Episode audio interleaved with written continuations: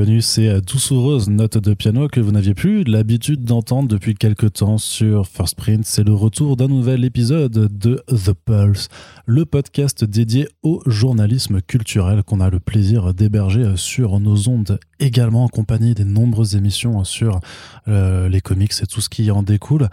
The Pulse, un projet particulier mené depuis quelques années maintenant qui vise à vraiment à mettre en avant euh, la pratique du journalisme culturel et toutes les questions qui peuvent en, euh, en descendre en découler.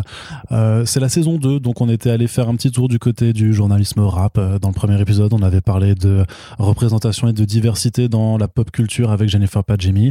On avait également euh, parlé de, de faire du podcast en tant qu'outil de médiation culturelle avec le Cherry. Et on avait aussi parlé, puisque quand même cette saison avait déjà quatre épisodes, de l'art de faire du journalisme en bande dessinée avec Eric Meyer et Aude Masso. Donc aujourd'hui, on revient à un épisode qui sera plus dans la veine de la première saison de The Pulse, puisque nous sommes en compagnie de l'ami euh, Corentin. Bonjour Corentin. salut Arnaud. Ça fait longtemps qu'on t'a pas entendu par ici. Bah ouais, je suis jamais invité. C'est pour ça. Bah on n'a pas envie de t'inviter tout le temps non plus. Hein.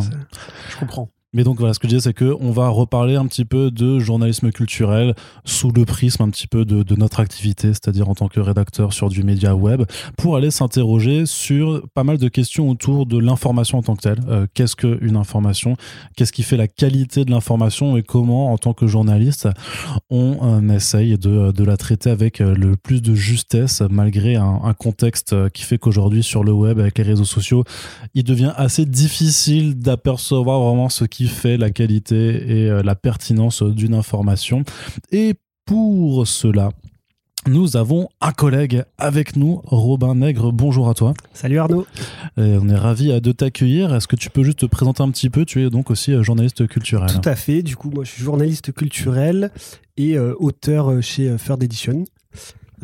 avec une donc spécialisation pour le cinéma, la BD et la pop culture en général et donc euh, très intéressé aussi par tous ces sujets sur euh, l'information dont on va discuter.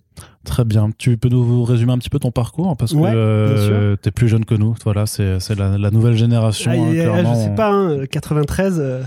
Ah non, remarque, non, ça va. T'es pas, si, pas, tant plus jeune que nous, mais est-ce que tu peux nous dire un ben, peu Du coup, donc moi, je viens, du sud. Peut-être que ça s'entend, je sais pas. Ça s'entendra au fur et à mesure. ça, ça, va venir. C'est-à-dire qu'au début des podcasts, tu arrives à faire illusion, puis à la fin, moi, je parle en allemand et toi, tu vas parler avec un accent de chantant. Donc euh, voilà. Donc, euh, moi, je parle normalement. pas d'accent On s'en fout. du coup, je viens du sud. J'ai commencé par une, une licence de droit avant d'enchaîner par un master euh, en journalisme et communication. Euh, après quelques années, ensuite à un peu chercher ma voie dans tout ce domaine-là, j'ai décidé de me, me, lancer vraiment en tant que journaliste. Et, euh, Bon, j'ai une première question à, te poser puisque euh, tu le sais peut-être, mais Corentin et moi, nous, on n'a pas suivi ce de cursus en fait d'école de journalisme. On a un peu appris sur le tas, donc je vous renvoie à la, à la toute première saison de The Pulse hein, où on, vous, on vous détaillait nos parcours respectifs. Ça se passe comment aujourd'hui en master de, journalisme, qu'est-ce qu'on t'apprend, notamment sur le sujet qu'on va évoquer, hein, sur la place de l'information, mais qu'est-ce qu'on vous apprend en fait euh, euh, sur ce sujet-là? Alors déjà, la première chose, moi, euh, qui m'a, qui m'a frappé, c'est que, mais ça, ils nous l'ont dit, on n'était pas dans le master dans une école reconnue en tant que telle. Donc déjà, il y avait cette petite différence de, il y a des écoles reconnues et d'autres non.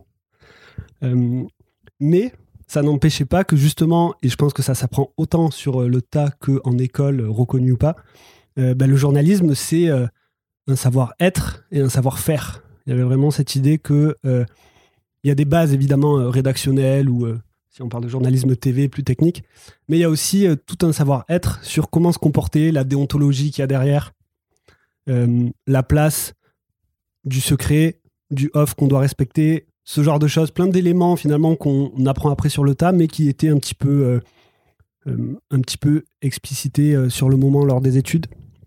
Vous aviez des, euh, des cours qui permettaient d'aborder la, justement la, la, façon de rédiger entre le web et le papier, j'imagine? Tout à fait.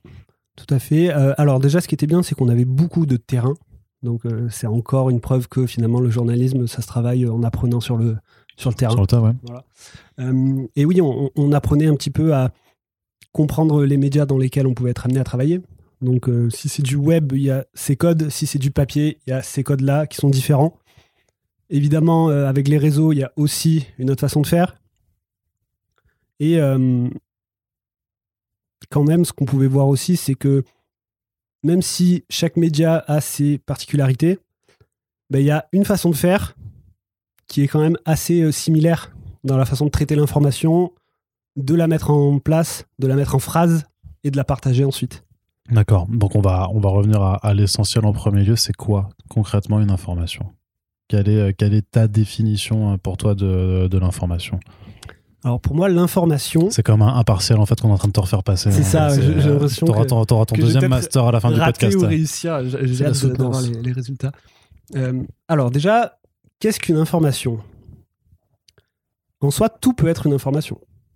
Mais ce qui est pour moi important, euh, c'est évidemment de comprendre d'où l'information vient.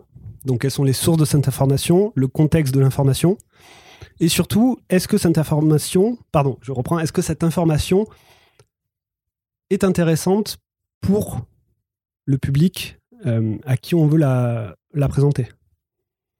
Mais ça, ça peut devenir directement très subjectif. Totalement. Mais je pense que d'un côté, après, je sais pas, peut-être qu'on ne sera pas d'accord sur ça, mais le rôle du journaliste, il n'est pas forcément d'être totalement objectif. Parce que quoi qu'il arrive, une information, c'est la vérité de quelqu'un qu'on va avoir. D'où aussi euh, l'importance du, du, contradictoire et d'aller voir de l'autre côté quelle est la vérité de l'autre personne. Après, bon, il y a des informations qui sont totalement objectives, évidemment, et dans le journalisme culturel, on, le voit, qu'il y a des faits, euh, bon, là, c'est une chose. On va dire euh, que techniquement, quand un studio annonce un projet qui est écrit par quelqu'un, tu peux pas avoir de vérité là-dessus. Là, tout à fait, ouais. Là, je suis plus dans l'information où vraiment il y a un travail d'investigation et que tu vas chercher mmh. des, des, témoignages ou le ressenti de quelque chose.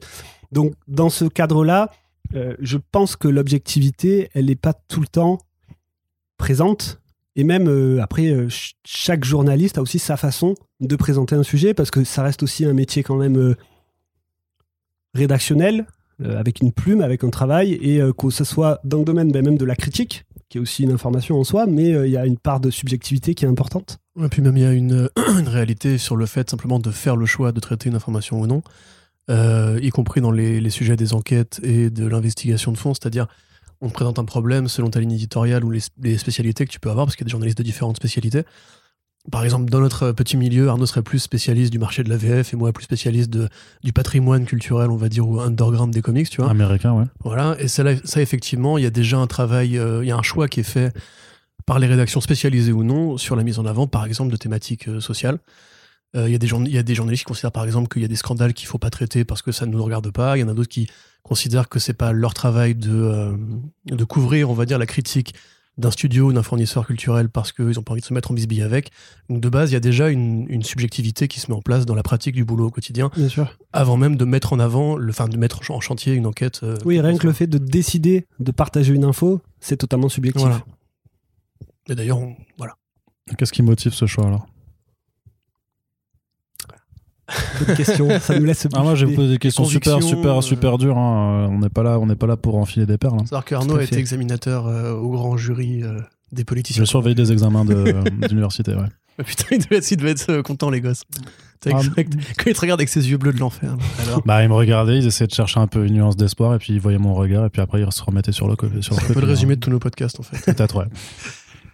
Euh, du coup, qu'est-ce qui justifie ce choix? Ben, Je pense que c'est, mais là aussi ça sera subjectif, mais la, pertinence de l'information. Est-ce qu'on considère que cette information est intéressante à traiter, à partager? Euh, Et donc ça peut aller vraiment ben, des sujets très simples. Hein, euh, premier visuel d'un film par exemple qui sort, est-ce que c'est pertinent ou pas? Et à côté de ça, première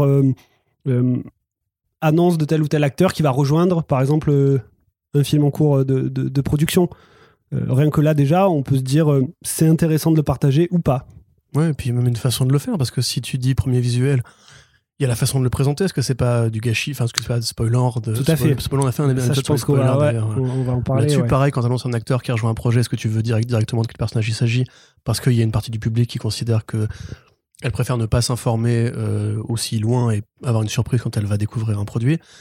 Et même justement dans le choix des, images qui vont être convoquées ou de la source qui va être témoigner. On en parlait justement euh, en off, juste, enfin un peu avant d'enregistrer, où tu nous disais l'exemple par exemple d'un site qui, l'exemple par exemple, tiens, tu nous donnais l'exemple d'un site qui justement avait présenté un premier visuel du costume de She-Hulk. Même de sa version euh, transformée euh, du visage, parce qu'on avait vu dans la bande-annonce un petit peu la silhouette.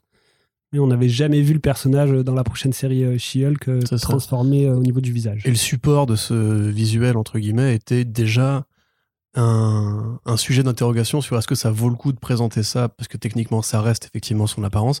Mais la façon de la présenter, c'était sur un mug, c'est ça? Ouais, c'est ça. Voilà. Est-ce que- hein, Est-ce que c'est intéressant, tu vois, de faire ça ou comme nous, des fois, on relaie aussi les les, les, les Lego Oui, vois, voilà, les Lego déjà. jouets, Après, les Lego, a- bah, peut-être ça rentre dans une autre catégorie. Et ce sera intéressant d'en débattre ou pas. Mais, ou même, je pense, et ça on le voit quand même souvent, les photos de tournage volés, les leaks où on, on nous montre les premiers euh, costumes de tel ou tel personnage, alors qu'on sait que derrière, il n'y a pas l'éclairage, il n'y a pas la photographie, il n'y a pas la post-production, qui fait qu'au final, euh, bon, ben oui, effectivement, il y a cet acteur qui est sur le plateau avec ce costume, mais est-ce que c'est vraiment véritable? Pardon, je me suis un peu embrouillé. Est-ce que c'est vrai euh, dans le sens où euh, le rendu ne sera pas. C'est ça, le rendu rend ne sera pas celui euh, qu'on voit sur la photo. Ouais. Et alors parfois, en plus, la qualité de la photo, bon, fait que. Ouais, ça par contre j'ai jamais compris. On est quand même en 2022, les mecs, tout le monde a un appareil avec 10 millions de mégapixels et quand tu vois les photos volées, t'as l'impression que c'est un Nokia 3310 qui a pris le truc. ça. Non, mais parfois, ça peut être du ultra zoomé sur un truc plus, plus d'ensemble parce que les gens ne sont pas forcément autorisés à se rendre très proche de, de là où justement les, Tu t'infiltres, tu vas en solide les, projets sont faits. Mais tout le monde n'est pas- n'a pas les capacités de Marie Saint-Filtre euh, Corentin. le Ah bien. putain, voilà mon cul. Peut-être pour ça, c'est peut-être- peut-être pour ça qu'elle n'est pas journaliste, mais c'est ce que ce que tu abordes là sur sur cette particularité, c'est que en fait l'information peut être techniquement être juste. C'est pas pour autant en fait que ça en fait une information qualitative. C'est ça. C'est-à-dire qu'effectivement, même pour un exemple, c'est vrai que du coup, le, le podcast risque d'être un peu trop euh, ancré dans sa période d'enregistrement, alors que le but de The Pulse, ça reste d'être écoutable euh, hein, le- de façon universelle, on va dire. C'est-à-dire que vous pouvez écouter ça dans 10 mois, dans un an. euh, a priori, c'est des données qui devraient pas trop changer, mais en l'occurrence, quand on enregistre, il y a le film Craven qui a commencé à, faire son tournage. Et c'est vrai qu'il y a des médias qui commencent à faire les premières photos de, euh, de l'acteur de Craven qui apparaissent. Sauf qu'en fait, ben, c'est euh, Aaron Tyler Johnson qui porte un ciré bleu sur un plateau de tournage parce que justement, il se protège des paparazzis. Donc techniquement, oui, on a la première photo de Aaron, de Aaron Tyler Johnson sur le tournage de Craven. Dans les faits, par contre, concrètement, après, qu'est-ce que tu vois? Tu ne vois rien. En fait, il n'y a rien qui, il y a, pas de valeur de, plus-value, euh, sauf si vraiment tu es dans le kiff de te dire, euh, je veux absolument voir les photos des acteurs en ciré euh, sur euh, sur les plateaux de tournage. Et donc c'est euh, c'est là que va intervenir aussi effectivement le choix d'une rédaction ou d'un journaliste ou euh, enfin de toute personne euh, ou de- d'un ce que j'appelle les euh, les tweetos journalistes et ce genre de choses là mais euh, de, de, de se dire en fait qu'est-ce qui importe vraiment? Est-ce que ce qui importe c'est de sortir quelque chose? C'est d'avoir une, information en fait quelle qu'elle soit ou est-ce que tu exerces en amont une forme de contrôle qualité on va dire une sorte de filtre qui va te permettre de dire bon en fait ça techniquement par rapport à l'image que je veux renvoyer de mon média, par rapport à l'image que je veux que je veux renvoyer moi-même en tant que journaliste, je vais pas en parler, enfin je vais je vais pas en faire un sujet parce que j'estime que ça n'a pas sa place en fait en tant que sujet. Mais même, on voit que les, de l'autre côté, les studios aussi doivent faire face à ça. Et on, on a les exemples de, d'annonces de casting qui sont au final faux, enfin, tout ce genre de choses où eux aussi essayent de préserver un petit peu euh, ce qu'ils sont en train de faire de la surinformation qu'on retrouve Oui. aujourd'hui euh, sur les réseaux. Bah, si tu veux parler de Morbius, enfin de Craven, donc parlons de Morbius une seconde, justement, il y a même une façon de piloter l'information, ou plutôt le journalisme culturel à distance, en truffant une campagne de promo d'éléments de communication dont on sait qu'ils vont être très débattus par une partie de la presse qu'on va qualifier de, euh, de spéculative, euh, pour mettre en, branle des débats qui ne sont pas en fait des débats sur le film lui-même, mais sur la place d'un projet dans un plus grand projet. Et en définitive, euh, le studio a très bien compris, enfin, tout ce que moi j'ai pas vu Morbius, hein, donc je vais pas commencer à dire si c'est bien ou pas bien, c'est pas bien. Mais dans l'idée, grosso modo, c'est aussi un argument communicationnel de savoir que tu es suivi, qu'il y a une presse qui t'accompagne euh, et qui va faire du bruit et générer de l'attention du trafic. Et aussi galvaniser les fans, parce que justement, dans le milieu des comics que nous on suit, il y a beaucoup de, de théorie crafting, il y a beaucoup de Intel et bidule, il y a beaucoup de où se place tel dans la saga et tout. Et euh, même Marvel Studios aussi, avec des faux trailers par-ci par-là, c'est très bien comment manœuvrer une presse qui sait qu'elle va faire son beurre en allant vers ces sujets-là et en guidant euh, le regard du spectateur vers presque autre chose que le projet lui-même, tu vois. Et là, on peut aussi se poser la question est-ce que c'est pertinent, au-delà même de la source ou quoi, hein, est-ce que c'est pertinent d'accompagner nous ce discours, quitte à servir la soupe justement à un, à un parterre de consommateurs en fait? Ou par exemple euh, sur des projets de séries télé ou de films, à quel moment tu relayes aussi toutes les annonces qui peuvent être faites sur, euh, sur un projet, c'est-à-dire forcément que tu vas te dire que les personnages principaux sont importants. Quand tu passes après sur des troisième, quatrième rôles, euh, parfois ça pourrait être des rôles de figuration, ou même sur les équipes techniques, tu dis effectivement le réel c'est important, le chef, est-ce que, est que le chef costumier ou la costumière c'est aussi important à traiter? Parfois ça peut l'être parce que ça peut être un, je sais pas, soit, soit un très grand nom dans le milieu, vraiment on va dire du, costume design au, cinéma, ou ce serait, je sais pas, un couturier, ou quelque chose de, de comme ça, mais par exemple, si c'est Jean-Michel Couture, qui s'en occupe, c'est juste en fait une personne qui est juste un, vrai personnel technique et sans aucun jugement de valeur hein, pour, le, pour les personnels techniques, mais de se dire ah ouais. Ah, est-ce que ça a vraiment vocation à être traité, mais pas forcément parce que toi ça t'intéresse ou pas en tant que média, parce que moi aussi je sais que je rédige pas mal, euh, pas mal d'articles hein, euh, sur des choses qui ne m'intéressent pas plus que ça mais euh, aussi est-ce que ça a un intérêt pour le, pour le public ou est-ce que déjà tu, soit tu te spécialises ou tu vas trop dans, dans, dans, une niche ou pour revenir même sur de la BD c'est à quel moment euh, tu décides de relayer en fait des visuels d'une nouvelle BD qui peut paraître si en fait l'éditeur te fournit qu'une seule planche? En général je sais que moi par rapport maintenant au temps que j'ai euh, sur ce genre de sujet là s'il n'y a pas au minimum 3-4 pardon 3-4 planches bah, j'arrête de rédiger dessus parce que je me dis, euh, pas prendre le temps de rédiger un article, de remettre en contexte, de, de replacer les, les, données et tout ça juste pour en fait un visuel. Et qui effectivement là donne raison en fait à, aux personnes qui veulent faire plus du, euh, du Twitter journalisme. Où ça, il suffit juste de poster l'image en question, de dire euh, nouvelle image de ça, ça arrive ça, ça arrive à ce moment-là. Et puis quelque part bah, tes efforts sont, sont moindres euh, les mécanismes des réseaux sociaux font que c'est une image, donc ce sera plus vite partagé. Tu mets un hashtag pour, pour bien te placer. Et puis en fait, euh, bah voilà, tu as, techniquement fait le même travail. Peut-être que par contre, d'un point de vue qualitatif, euh, tu t'es pas sur le même niveau ou sur, sur la même pratique journalistique. Oui, puis de toute manière, il y a aussi une hiérarchie. Ah, hiérarchisation. on, peut se dire qu'il y a aussi une, une hiérarchie dans l'information. Telle information va être plus importante qu'une autre par rapport au contenu, par rapport à ce qu'on peut aussi en sortir. Euh, et tu parlais bah, de l'exemple de troisième, quatrième rôle euh, d'une série télé, où là, objectivement, euh, l'information est moins importante que l'annonce d'un lead acteur pour un film à venir ou, de la même série. Alors comment tu définis vraiment ce que c'est une bonne information? Parce que tu as rédigé sur des sites aussi déjà. Ouais, tout à fait. Donc comment, comment est-ce que tu avec toute la subjectivité qui te caractérise, mais comment est-ce que tu, euh, tu, justifies en fait que qu'une information pour toi va considérer être bonne? C'est quoi les paramètres que tu prends en compte? Alors pour moi, euh, ça va être déjà de se dire est-ce que je me mets à la place du lecteur? Est-ce que en tant que lecteur qui s'intéresse à ce sujet, forcément, connaître cette information va soit m'apprendre quelque chose, soit me donner de nouveaux éléments qui sont importants par rapport au sujet traité ou bien euh, me donner un élément plus à chaud sur de l'actualité.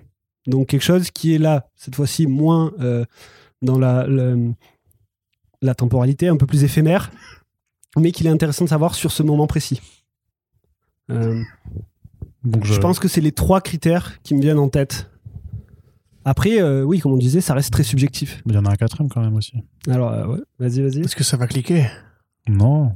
bah, la source. La source ah oui, bien sûr, oui, oui, la source, totalement. Je suis désolé, l'examen, il n'est pas passé là. Il n'est pas passé, j'ai raté. je vais devoir redoubler. Mm. Aïe, aïe, aïe, je vais devoir revenir la prochaine fois pour. Euh, pour le repasser, pour parce qu'en en fonction, et c'est un problème notamment, alors d'autant plus hein, dans tout ce qui est milieu très pop culturel, que ce soit, alors nous, forcément, sur la sphère très, très, très niche de, la bande dessinée américaine, mais de façon plus générale, quand tu touches aux séries, euh, au cinéma, parce que je sais pas si vous les suivez euh, régulièrement ou pas, mais moi, quand je regarde des sites euh, comme Melty, mais même celui de Première, euh, qui est censé être un, média quand même relativement respectable par rapport à son nom, tu vois très bien que quand tu pars sur des, univers, certains univers très, très pop culture, de cinéma ou de séries télé, de séries de télé, t'aboutis très rapidement parfois à des articles qui sont à mon sens, vides de sens. Alors, il faudra revenir sur le, sens que tu donnes aussi à tes articles, mais où dès le départ, sur la source, tu dis, mais les gars, en fait, vous êtes enfin vous n'avez pas fait votre travail, c'est-à-dire que ça vient de, de, parfois de, gens sur les réseaux sociaux de façon presque anonyme ou de tableaux de, Reddit ou de 4chan, où en fait le truc c'est que tu peux pas vérifier. En fait c'est euh, à mon sens, hein, c'est euh, le, plus gros, la plus grosse difficulté euh, là-dedans, c'est que est-ce que tu peux vérifier d'où ça vient? C'est-à-dire que est-ce que tu peux garantir qu'en fait toi-même tu vas pas te rendre complice euh, du relais d'une fausse information ou de quelque chose qui sera jamais vérifiable. Et le truc, c'est que, ok, si c'est pas vérifiable, tu peux dire, bah, j'ai ni raison ni tort, et, euh, et euh, du coup, après, ça, le, ça, le ça passe. conditionnel, parfois, il a, il a bon dos, quoi.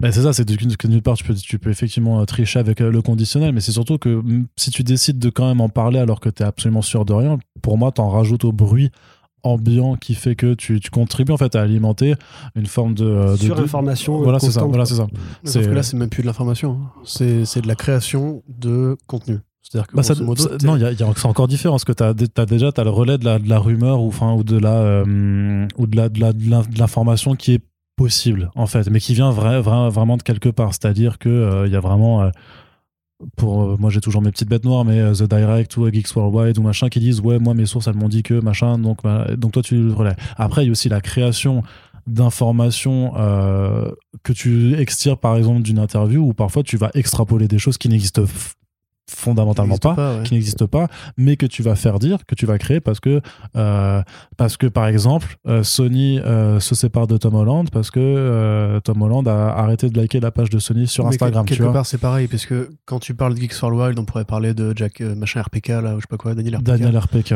Il y a aussi une masse de gens qui sont là pour créer en fait de l'information parce que eux, c'est les scoopers en fait. Et il y a des scoopers qui cherchent à avoir des scoops en surinterprétant des données qui sont fournies par des canaux plus officiels.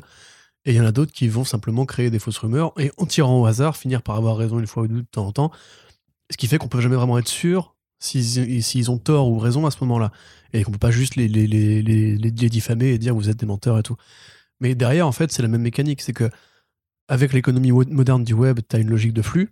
Et nous, on est en concurrence avec des, des Twitter journalistes euh, ou des Twitchers journalistes ou des Instagrammeurs journalistes qui, en fait, grosso modo, eux, alimentent des pages qui n'ont pas la déontologie euh, journalistique, qui n'ont pas la vocation d'in- d'informer, qui ont juste la vocation à, à générer du trafic, à générer du clic, de la réaction. En plus, il y a ce côté très éphémère où, en gros, euh, bah, dans une semaine, euh, tout le monde aura quasiment oublié que toi, tu as sorti une mauvaise information. Alors que sur des médias, sites qui sont presque maintenant euh, de notre temps, le but, c'est que le papier reste, qu'on puisse le retrouver, qu'on puisse y revenir et qu'on puisse avoir une trace dans, le temps de comment on a traité telle info. Ben voilà, et puis en plus tu construis quelque part un narratif euh, quand tu suis justement un projet comme un film ou une BD où chaque information se rajoute à une sorte de grand euh, composite et où tu commences à avoir une vue d'ensemble. Tu vois la raison pour laquelle nous on est hypé pour The Batman, c'est pas juste, juste parce qu'on est, pas- on est, fan de Batman, c'est qu'on a vu le réalisateur qui arrive, le compositeur qui arrive, les acteurs qui arrivent, le visuel qui arrive et qu'on se dit ah ça commence à sentir bon. Alors que les mecs qui de leur côté sont en train de théoriser sur le fait que Kieran, que Kieran Culkin ou Macaulay Culkin pardon, Ah, qui devait jouer le Joker. C'est qui euh, Kieran Culkin? c'est le frère de Macaulay Culkin qui joue dans, dans, dans Succession. Merci Arnaud pour ta culture. Et il joue aussi d'ailleurs dans Home Alone, c'est le petit frère du héros. Ah, ok. Voilà, c'est dingue, hein Et donc à l'époque, les mecs étaient sûrs d'eux. Ils nous disaient, j'ai pareil, j'ai des sources, j'ai des infos, on m'a dit, on me l'a confirmé et tout. Et quelque part, voilà, c'est aujourd'hui qui a été chercher ces mecs-là pour leur dire c'était faux. Alors il y a des acharnés par là-bas qui font des docs avec plein de fausses infos pour pouvoir Ouais. leur balancer dans la gueule derrière.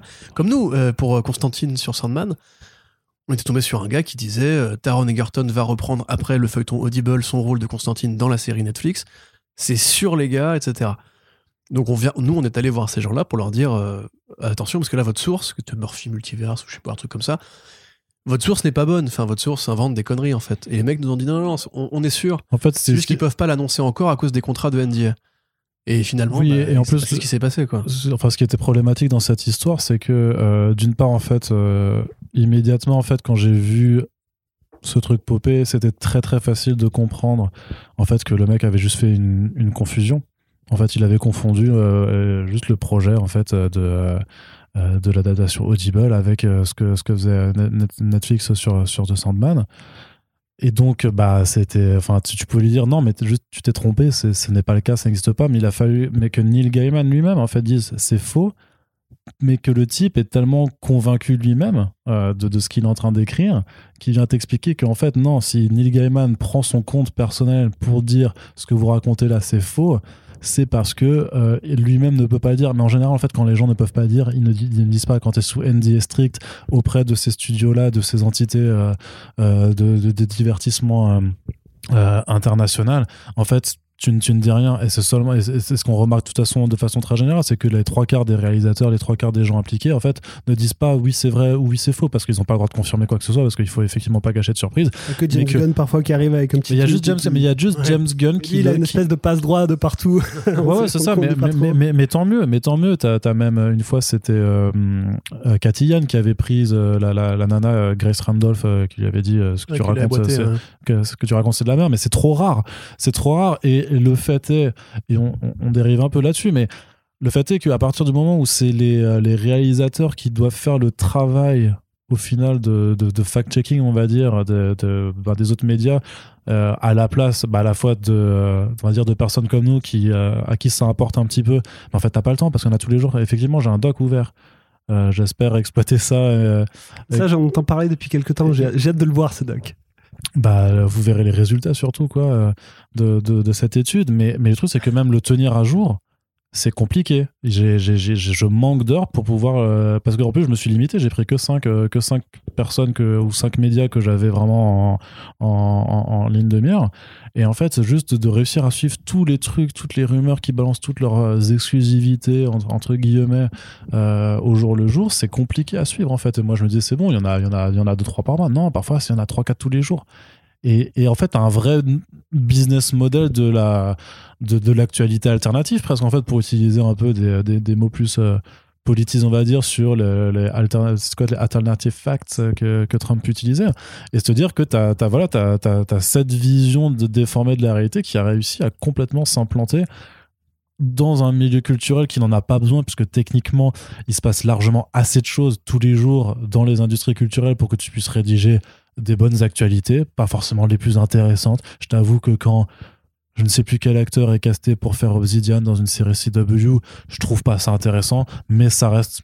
Il y a un intérêt à dégager quand même parce que ça reste un personnage qui a son histoire dans les comics, parce que ça reste un projet qui montre qui n'hésite pas à aller chercher des, personnages euh, de troisième zone pour faire vivre son univers. Donc t'arrives toujours à trouver un angle en fait, même si le sujet te passionne pas et que effectivement les séries CW, en tout cas de notre point de vue, c'est pas forcément les sujets les plus euh, les plus ouf euh, à, traiter.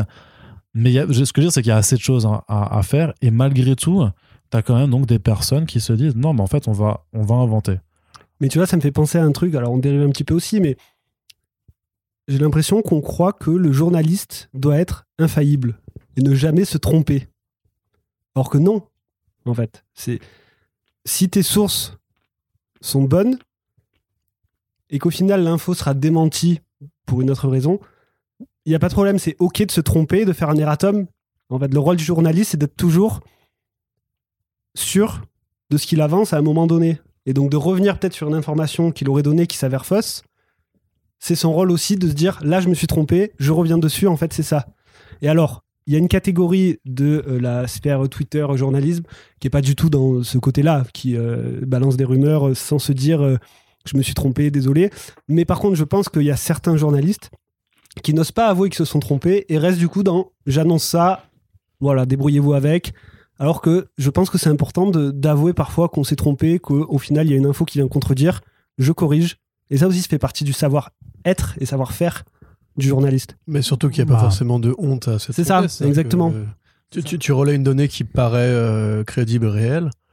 Alors oui, en plus, tu peux mettre toujours les, les précisions. euh, Mais c'est horrible parce que ce qu'on dit là, ça me fait penser récemment à un tweet affreux que j'ai vu, partagé par un pote, je ne sais plus, sur un gars qui disait que ça y est, Amazing Spider-Man 3 était en, en projet et tout, qui détaillait vraiment une sorte de liste des choses qui allaient se passer et qui avait vraiment ce côté en mode euh, mais ça c'est un tweet perdu dans la masse et les mecs vraiment se font une petite fanfiction de leur côté et toi tu regardes le truc de près et tu dis mais qu'est-ce que et personne en fait parce que comme ça ça tombe dans une sorte de, long flot de données euh, où personne en fait va pas prendre le temps de vérifier tout ce qui tout ce qu'il voit sur internet ça pourrait être que de la rumeur ça pourrait ne pas être important. Et dans le tweet suivant donc euh, en dessous de ce tweet là qui annonçait SM3 arrive et tout il y avait écrit apprendre avec d'énormes pincettes en très gros avec plein d'emojis en mode. Ouais, pas que même c'est- ces gens-là, en fait, ils savent qu'ils font de la merde, et donc ils se couvrent derrière Ouais, c'est ça, ils essayent de, de se donner une justification, une ça. légitimité. c'est-à-dire que ou- si, si le tweet perce, tant mieux, mais je vais quand même euh, baquer en dessous en disant Mais, ah mais oui, c'est comme les sûr. sites euh, bah, un peu qu'on connaît euh, qui annoncent tellement de faux trucs qu'à un moment donné, ils vont dire non, mais regardez, sur ça j'avais Ouais, raison. ça, ouais. Mais bon, c'est sûr, si t'as annoncé euh, 100 euh, news et qu'il y en a 99 de fausses et une vraie, bon, Ça puis voilà, puis par rapport à la déontologie journalistique, c'est là qu'on fait pas. C'est pas un- le même métier en fait. C'est que à une époque, il n'y avait pas 40 canaux pour euh, comprendre ce qui, ce qui se passait dans le monde. Tu avais la radio, les, les médias presse et la télé, grosso modo. Internet est arrivé, Internet, tout le monde peut écrire dessus, tout le monde peut ouvrir un blog dessus, tout le monde peut se- s'autoproclamer journaliste euh, dessus. Euh, parce que les instances dirigeantes sont pas forcément les plus ouvertes pour essayer de, de valider ce qui est ou ce qui n'est pas de journalisme. Il n'y a pas vraiment de contrôle créatif dans la presse culturelle. Mais rappelle-toi que c'est comme ça qu'on a démarré, nous. hein. Littéralement, oui, on a commencé par être des blogueurs. Mais on s'est imposé, enfin, je sais pas pour me la racler, mais on s'est imposé justement une doctrine. On avait eu une fois un cas avec Arnaud, bon, j'entrerai pas dans les détails, mais où il y avait justement une affaire de parole contre parole. Et l'idée, c'était, euh, mais est-ce que c'est bien à nous, en fait, de faire l'arbitrage? Et pour moi, la réponse, elle est toute bête. C'est, tu fais pas un arbitrage. Tu relais une actualité d'un point de vue contre un autre point de vue. D'où aussi l'importance des droits de réponse, en fait. Voilà, d'accepter de laisser publier un droit de réponse Voilà, parce ça. que ça amène une autre vérité. C'est que toi, t'es pas là pour, pour être le, le tribunal qui va dire lui il a raison, lui il a tort. T'es là pour euh, relayer en fait des propos de personnes qui sont pas d'accord sur un truc. Et le lectorat lui-même après peut aller se renseigner auprès des gens, des gens en question et se faire son avis. Et c'est pareil pour, ah, pour plein de sujets en fait. Toi, des fois on nous, on nous accuse de relayer des scandales entre guillemets ou des, des prises de parole qui ont forcément été un peu particulières, etc. Et on nous dit mais là vous prenez parti et compagnie. Mais l'idée c'est pas en fait de, nous simplement relayer des communi- enfin de traduire en français des communiqués de presse ou justement d'aller s'informer sur des sites qui, eux ont les moyens d'avoir des sources que nous on n'a pas. hein. N'a pas. Il n'y a pas un agent dormant de First Print euh, dans un studio d'Hollywood qui nous appelle Allô Arnaud Euh, Ni euh, dans JDC Comics. Enfin si, il y a, il y a Johnston. Mais à part ça, si tu veux, l'idée c'est aussi justement de prendre position quelque part, et c'est là le rôle de la ligne édito, parce qu'on n'a pas complété les, les raisons qui font qu'une information est bonne ou pas, c'est est-ce qu'elle rentre dans ta ligne édito. Nous, la ligne édito, par exemple, c'est on ne relaye pas les, les- les propos des acteurs. Parce qu'un acteur, c'est quoi? C'est un communicant. Un acteur, quand il, une fois qu'il a fini de jouer, il est en promo permanente. Il est là, il est invité sur un plateau, il dit il y aura ci, il y aura ça, il y aura sous. On a déjà vu que c'était en plus très piégeux parce que Maslany, on en parlait, elle avait nié qu'elle était euh, She-Hulk. Tom Holland, il avait annoncé des conneries qui étaient là dans une sorte de grand plan promo. Même là, on a bah, Jared Leto pour rester dans l'actu, Voilà. euh, qui est aussi en mode full communicant.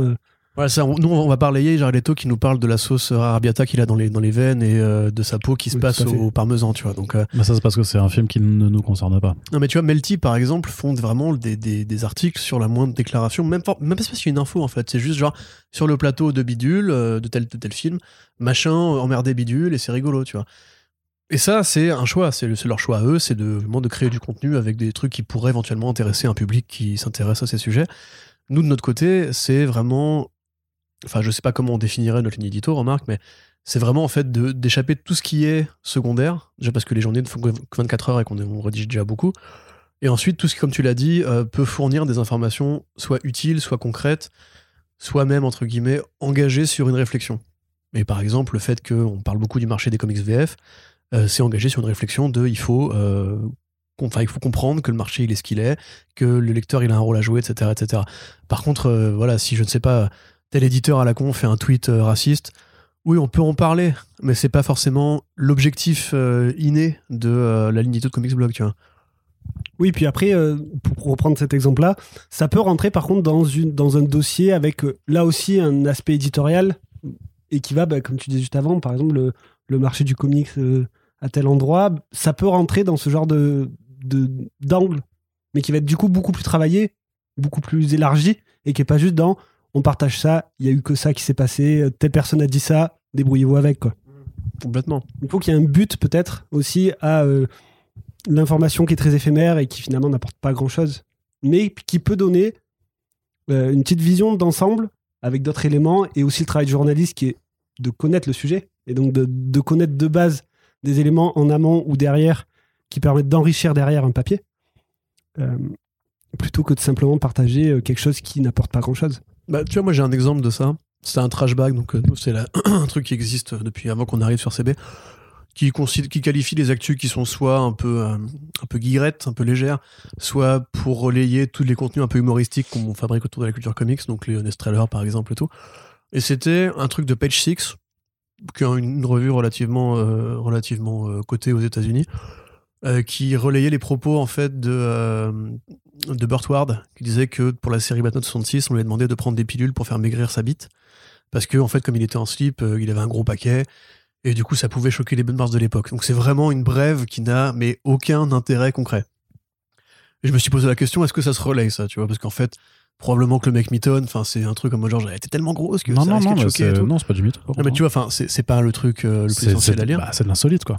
Voilà, c'est de l'insolite. Et du coup, en fait, moi, je me suis dit, peut-être il y a un truc à faire avec ça. Donc, j'ai fait des recherches sur euh, qui était Burt Ward, euh, qu'est-ce qu'on lui avait fait, parce qu'il était jeune sur le plateau à l'époque et tout. Et puis, ça, en l'occurrence, ce truc de prendre des pilules, c'est de la maltraitance. Tu vois, c'est un truc qu'on impose à un acteur euh, qui peut le rendre stérile et tout. Et en faisant des recherches, tu t'aperçois qu'en fait, le mec, vraiment, il avait pas de contrat d'assurance comme celui de Adam West, qu'il était payé beaucoup moins cher alors qu'il prenait beaucoup de risques, qu'il n'avait pas de cascadeur, donc il a risqué sa vie plusieurs fois, qu'il a été brûlé une fois sur un tournage et tout.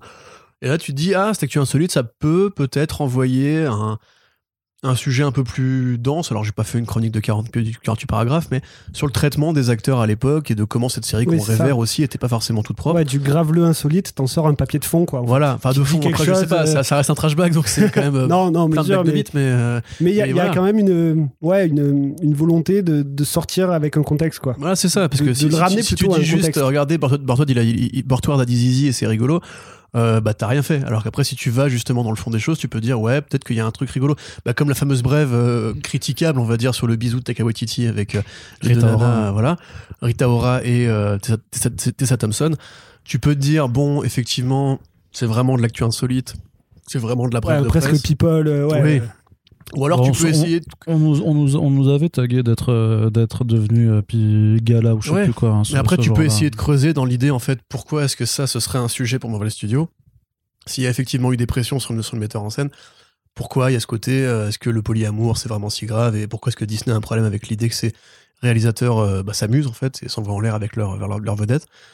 Et finalement, bon, le papier, il a été accueilli, on va dire, différemment. Moi, quand je l'ai écrit, je me suis pas dit, j'ai fait un truc de scooper, tu vois. Chacun son avis là-dessus. Bah non, mais surtout qu'à la base, après, tu posais quand même une réflexion qui était sur le fait que maintenant Hollywood était devenu ultra euh, strict par rapport aux questions de relations extra-professionnelles à cause de MeToo, à cause de, en fait, juste, bah, parce qu'avant, sinon, bah, juste les meufs se faisaient harceler ou agresser. Et que euh, c'est pour ça qu'ils étaient furieux aussi, parce que même si apparemment cette relation en question semblait être consentie et, euh, et euh, bon vivante et, et tout ça, tu peux pas euh, nier que le studio est à mort de trouille à l'idée de, de dire qu'après il va avoir un de ses réalisateurs vedettes euh, être pris dans un scandale d'harcèlement sexuel avec Oui, surtout autres euh, c'est un, c'est un avec- truc assez régulier, mais ça peut coûter très cher au studio pour étouffer une affaire. hein. bah oui donc c'est pour ça enfin c'est pour ça qu'il faut effectivement euh, trouver un peu du sens de ce que tu fais mais par rapport à, à ce que l'un tu vois euh, l'exemple typique de, de l'actualité qu'on peut rédiger qui à mon sens n'a aucune plus-value que ce soit nous qui la fassions ou quelqu'un d'autre c'est genre quand, quand, quand une bande-annonce sort et alors certes c'est important en tant que média parce que même si euh, personnellement j'estime qu'on n'est pas à la recherche du, euh, du moindre clic euh, possible parce que sinon bah, on pourrait quand même se permettre plein de choses en fait qui, qui nous faciliteraient la tâche on a quand même besoin d'un trafic pour être pour exister en tant que média parce qu'un média élu euh, sinon il n'existe pas ou vu ou écouté. Mais par exemple tu vois quand le trailer sort Bon, en général, je suis assez persuadé que les gens qui, euh, qui vont tomber sur l'article qu'on aura fait vont pas se prendre forcément la peine de lire les quelques paragraphes qu'on rédige. On essaie de replacer en contexte un petit peu ou essayer de d'expliquer juste ce qu'on voit. Par exemple, quand le premier trailer de Morbius sort, dire regardez, ça a l'air d'être naze. Euh, et euh, trois mois plus tard, quand l'autre trailer sort, regardez, ça a l'air toujours euh, l'air d'être naze. C'est pas une plus-value Mais vraiment très très très important tu vois qui justifie forcément euh, ouais il faut aller lire euh, tel ou tel site parce que leurs articles sur les sur les sur les bandes annonces sont vachement bien non c'est ça, final une problématique de temps. Parce que quand la bande-annonce tombe, si tu l'as fait trois jours après, tout le monde l'a déjà vu ailleurs. Dans ces cas-là, il faut aller vite pour euh, justement. Ouais. C'est triste à dire, mais il faut entre guillemets la dégainer parce que c'est juste logique. Si tu la dégaines encore une fois quatre heures plus tard, tout le monde a déjà vu le truc. Donc tu dois aller vite, tu dois rédiger vite. T'as pas le temps de faire une analyse plan par plan, de voir exactement quel élément était là. Et donc la plus-value justement de ce qu'on pourrait apporter sur l'analyse entre guillemets ou la spéculation sur un projet via sa bande-annonce, on n'a juste pas le temps quoi, parce qu'il faut il faut tirer rapidement. Parce que c'est encore une fois une Bah, on n'a problématique pas, du on n'a journaliste, qu'il y a tellement de temps on n'a concurrence. pas le euh, temps mais on pourrait le prendre ce temps techniquement hein. mais on peut faire après un, un papier plus isolé si on avait encore une fois davantage de temps avec les journées FC 37 heures. On pourrait faire un, un papier complémentaire pour, euh, comme fait Screen Rant avec les, regardez dans, la- dans le trailer, on voit ci, on voit ça, etc. Tu vois. mais après ça tu vois c'est euh, sur la- le, le point de vue pertinent ça ne m'intéresse pas je trouve qu'il y a absolument euh, Ouais, pareil. de mon côté en tout cas c'est c'est un, un choix qui m'appartient mais je trouve qu'il y a absolument aucun intérêt de vouloir euh, et pourtant je l'ai fait une fois hein, là qu'est-ce qu'on peut voir dans- et en fait ça ça m'a saoulé quoi je, je, je, je sais plus pour quel lequel je l'avais fait mais euh, peut-être Endgame ou un truc comme ça mais après c'était Endgame aussi donc euh, voilà mais euh, je trouve qu'il y a vraiment zéro zéro intérêt à vouloir Ouais, scruter hein. toutes les images, tous les plans pour essayer à ensuite, surtout quand genre, ça s'accompagne généralement d'un exercice après de, de ça, ça pourrait arriver, ça, ça pourrait arriver. Et euh, Surtout que parfois les, les bandes annonces sont fausses en plus. Il y a des Ouais, faux alors, a- plans, des a- fausses images. Donc, bah, soit faux, soit que enfin, le montage. plutôt, ouais, voilà. Enfin, même, on peut. bah, tu parlais d'Endgame, euh, ou non, c'était Infinity War où on avait carrément un plan qui était totalement faux. Ouais. Thanos, c'est la main là, ou alors quand il court vers Euh, la quand il caméra. court c'était avec quand il court. Hulk, euh, C'est- quand il court à la transformé, euh, ouais, voilà. C'est quand il court à la fin que Donc, euh, vraiment c'était un plan qui était. Donc finalement, les Quand- studios quand aussi. Cap tient la main de. Thanos, euh, sur le gant, il n'y a pas tout Il y en, il avait que deux. Ouais, les deux qu'on savait qu'il avait. bah, après, voilà. tu, tu peux aussi euh, comprendre qu'il y ait des envies de vouloir cacher certaines choses et qui font qu'effectivement, un truc qu'on va te présenter à un instant T ne sera plus euh, vrai euh, là-dedans. Et, euh, mais on l'a vu dans, dans, dans, plein de films. On l'avait vu avec Justice League aussi, qu'il y avait des images du trailer qui avaient disparu. Puis après, en replaçant le contexte, on savait que c'était parce qu'il y avait eu des coupes, parce qu'il y a eu toute l'histoire euh, que qu'on savait. Même, même sur la question du, euh, du les journalistes euh, doivent reconnaître euh, euh, s'être trompés. Et Dieu sait, euh, Corentin, tu le sais aussi, qu'on qu'on nous a fait ce procès à de nombreuses reprises sur le cas de la Snyder Cut. En acceptant, en jouant le jeu, de relayer des médias sérieux qui, à un moment, avaient des données qui faisaient que, quelles que soient les discussions en fait qui, qui avaient lieu chez Warner, à un moment, il n'y avait pas de Snyder Cut, il n'avait pas, Warner ne projetait pas de réexploiter en fait le, le montage de Zack Snyder à des fins commerciales, euh, pour au final le faire. Et sauf que entre euh, le discours des, des, des scoopers de l'époque qui était de dire que le film était déjà fini à 93%, je sais pas quoi, qu'il fallait juste le, le sortir et qu'il était déjà regardable, et la réalité qui était que ils ne voulaient pas la sortir, ils ont vu qu'ils allaient faire de, qu'ils pouvaient se faire de la thune avec une nouvelle plateforme qui lançait, ils ont débloqué 40 millions supplémentaires, 70 millions supplémentaires 70, hein, 70 millions ouais. supplémentaires pour finir la chose. Et donc, le produit qui est sorti au final n'a absolument rien à voir avec la chose qui a été fantasmée pendant, pendant 4 ans. Il y a aussi tout, tu vois, tout, un, tout, un, tout un panel de nuances qui, qui à prendre en compte, mais de façon plus concrète, par exemple, le choix que j'ai fait de relayer aucune des rumeurs sur la présence de euh, Andrew Garfield et Tobey Maguire euh, sur euh, Spider-Man No Way Home, pour le coup, j'ai pas, eu- pas eu le bon instinct. Tu vois, et ça, je l'ai. Alors, j'ai absolument aucun regret. Mais d'un point, mais techniquement, j'a- j'aurais pu prendre la décision de, de le faire, de parier sur le fait que ça allait effectivement se faire et que les, les données qu'on avait étaient assez, assez tangibles pour qu'on se permette de le traiter. Et là, clairement, en termes de trafic, j'aurais été bien. Mais après, euh, et ça, chacun aura son avis sur ça, mais est-ce qu'on a besoin de tout savoir aussi quoi? C'est ce que j'allais dire. en fait. On est un peu dans ce- Ah. Aujourd'hui, où le moindre, limite, le moindre spoiler doit être euh, développé avant que le film sorte, le moindre caméo, machin. Bon, est-ce qu'on peut pas aussi juste attendre, découvrir les choses? Enfin, et c'est peut-être un peu paradoxal de dire ça euh, alors qu'on fait euh, ces métiers-là, mais parfois c'est bien aussi d'avoir du recul sur l'actualité et de pas tomber dans le on partage tout, on partage tout, on partage tout. Mais c'est ça. hein, Bah, c'est- t'as- c'est- t'as- non, t'as- non, attends, attends deux secondes. C'est que par rapport à ce que je disais tout à l'heure, mais oui, par rapport à ce que je disais tout à l'heure, ne, ne pleure pas. L'idée, c'est d'avoir aussi un aggloméré d'informations qui permettent de suivre un projet, d'accompagner un projet, pas de gâcher le projet. Parce que l'exemple que tu donnes là, Arnaud, moi, ça me fait penser aux mecs qui vont interroger ou ont leurs sources, qui sont en fait des gens qui sont qui peuvent assister aux projections euh, test Test, ouais. et qui après vont après se confier à la presse et dire alors il y a ça dans le film, il y a ça dans le film, il y a ça dans le film. Pour Birds of Prey par exemple, ça avait été le cas. Pour Wonder Woman 84, ça avait été le cas. c'est clair, en vrai, si tu, si tu vas sur les bons euh, sujets 4chan, je pense que c'est le cas pour tous les films. hein. Voilà. Et en vérité, euh, ça pour moi, c'est comme dire euh, Tony Maguire et, et machin sont dans le film. Si on le dit en fait de base, on dit que ça va, enfin, on gâche une- un élément de scénario aux gens. Et c'est le problème aussi, c'est que du coup, on a aussi fait ça pour euh, le Docteur Octopus, mais on lui est dans les trailers, donc à la limite, quelque part, ça oui, c'est ça. participe à. Là, si c'est dans la com officielle, on va dire bon. euh, Bah, ça avait été annoncé par. de- il n'y euh, a pas de gâchis pour les gens qui ça, suivent les trailers. Quoi. Voilà. disons que ça avait été quand même annoncé par Deadline, par, euh, par Variety ou The Hollywood Reporter, qui sont quand même les trois médias de référence euh, aux États-Unis sur ces questions-là, qu'il est très difficile, à mon sens, de se passer de. On aurait pu, hein, on pourrait faire les, euh, les naïfs et dire Ah non, on n'a pas vu et attendre euh, le trailer justement pour dire Oh, regardez, ben, en fait, il y a, y a Bah, le dedans. non. Sauf que Molina, il a été annoncé six mois auparavant par, par Oui, mais- Variety et, que mais- tu- mais ça, tu- Jamie Foxx aussi, ouais. et ça, tu mais peux après, pas t'en passer. Non mais ça c'est, excuse-moi pardon, mais c'est aussi la construction d'un discours. C'est que du coup quand tu sais que ces acteurs-là vont arriver, tu peux commencer à fomenter l'idée que le film voilà ce qu'il va être, il va être un délire nostalgique qui parce qu'il n'a pas réussi à construire saga Spider-Man tout seul va piocher dans les films des autres et donc là on peut avoir un regard critique, analytique et un accompagnement qui permet déjà de forger un- une opinion qui s'avère être vraie, d'ailleurs, parce qu'effectivement, c'est un, c'est un film pot pourri. Dans ton opinion, en tout cas. gars. Non, mais. Non, mais attends, en plus, moi, j'ai moins détesté le film que toi, par exemple, tu vois. Ça m'a pas empêché de kiffer. Mais ce que je veux dire, c'est que ça, c'est comme quand tu annonces, par exemple, Ben Affleck en Batman, ça dit quelque chose de qu'est-ce que va être ce Batman. Tu vois, c'est un Batman plus âgé, etc. Quand tu montres les visuels de la Batmobile, si tu gâches pas la découverte de la, Batmobile aux gens, tu montres quelle esthétique elle va avoir, quelle orientation elle pourrait avoir, quel référent elle pourrait convoquer. Alors que dire, Tobey Maguire et Peter Parker euh, et euh, Andrew Garfield, alors que c'est la surprise du film, pour moi, c'est l'équivalent de, re- de relayer en fait les témoignages d'un mec qui a vu une projet test et qui dit alors voilà en fait à la fin Maxwell Lord il peut communiquer avec des, des satellites aux gens etc parce que ça pour le coup Arnaud l'avait lu moi j'ai voulu me- m'en préserver euh, et quand il est sorti de la projection il m'a dit bah c'est exactement ce que les fuites avaient, avaient prévu quoi Ou même pire, enfin, je sais pas vous, mais tomber sur le, la capture de l'apparition de Charlie Cox, quoi. C'est-à-dire sa seule scène qui tombe sur Twitter avant de voir le film. vu, ouais. Ou bon, personnellement, j'étais un, un peu dégoûté de tomber sur ça. Euh, moi je croyais Là, pas ça que ça pourrait être fake tu vois parce que Oui, alors oui, on que, aussi euh, que ça allait être fake. Enfin, je pense qu'on essayait de se rassurer en se disant c'est bon, ça nous a pas gâché le truc. Mais là, on rentre dans le côté euh, l'information gâche aussi le plaisir de la découverte. ouais, Ça rejoint un peu le, le- le sujet qu'on avait fait un petit peu sur les spoilers, hein, de, Oui. de toute façon, mais qui, qui, qui date et que les gens n'ont pas écouté. Donc c'est Ouais, mais c'est c'est aussi un truc qui est de plus en plus. C'est pour ça, en fait, le problème, c'est que c'est compliqué de passer à côté de ce sujet-là. parce qu'il est de plus en plus présent aussi. Et hein. que les studios savent le- l'utiliser.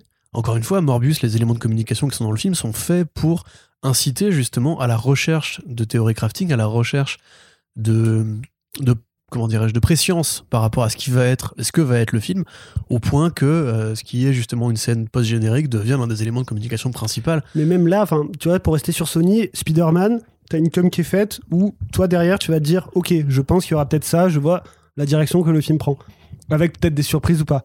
Morbius, je trouve que là, on est vraiment dans de la dans de l'hypocrisie marketing totale, où c'est même néfaste de la part du studio de vendre la chose de telle façon.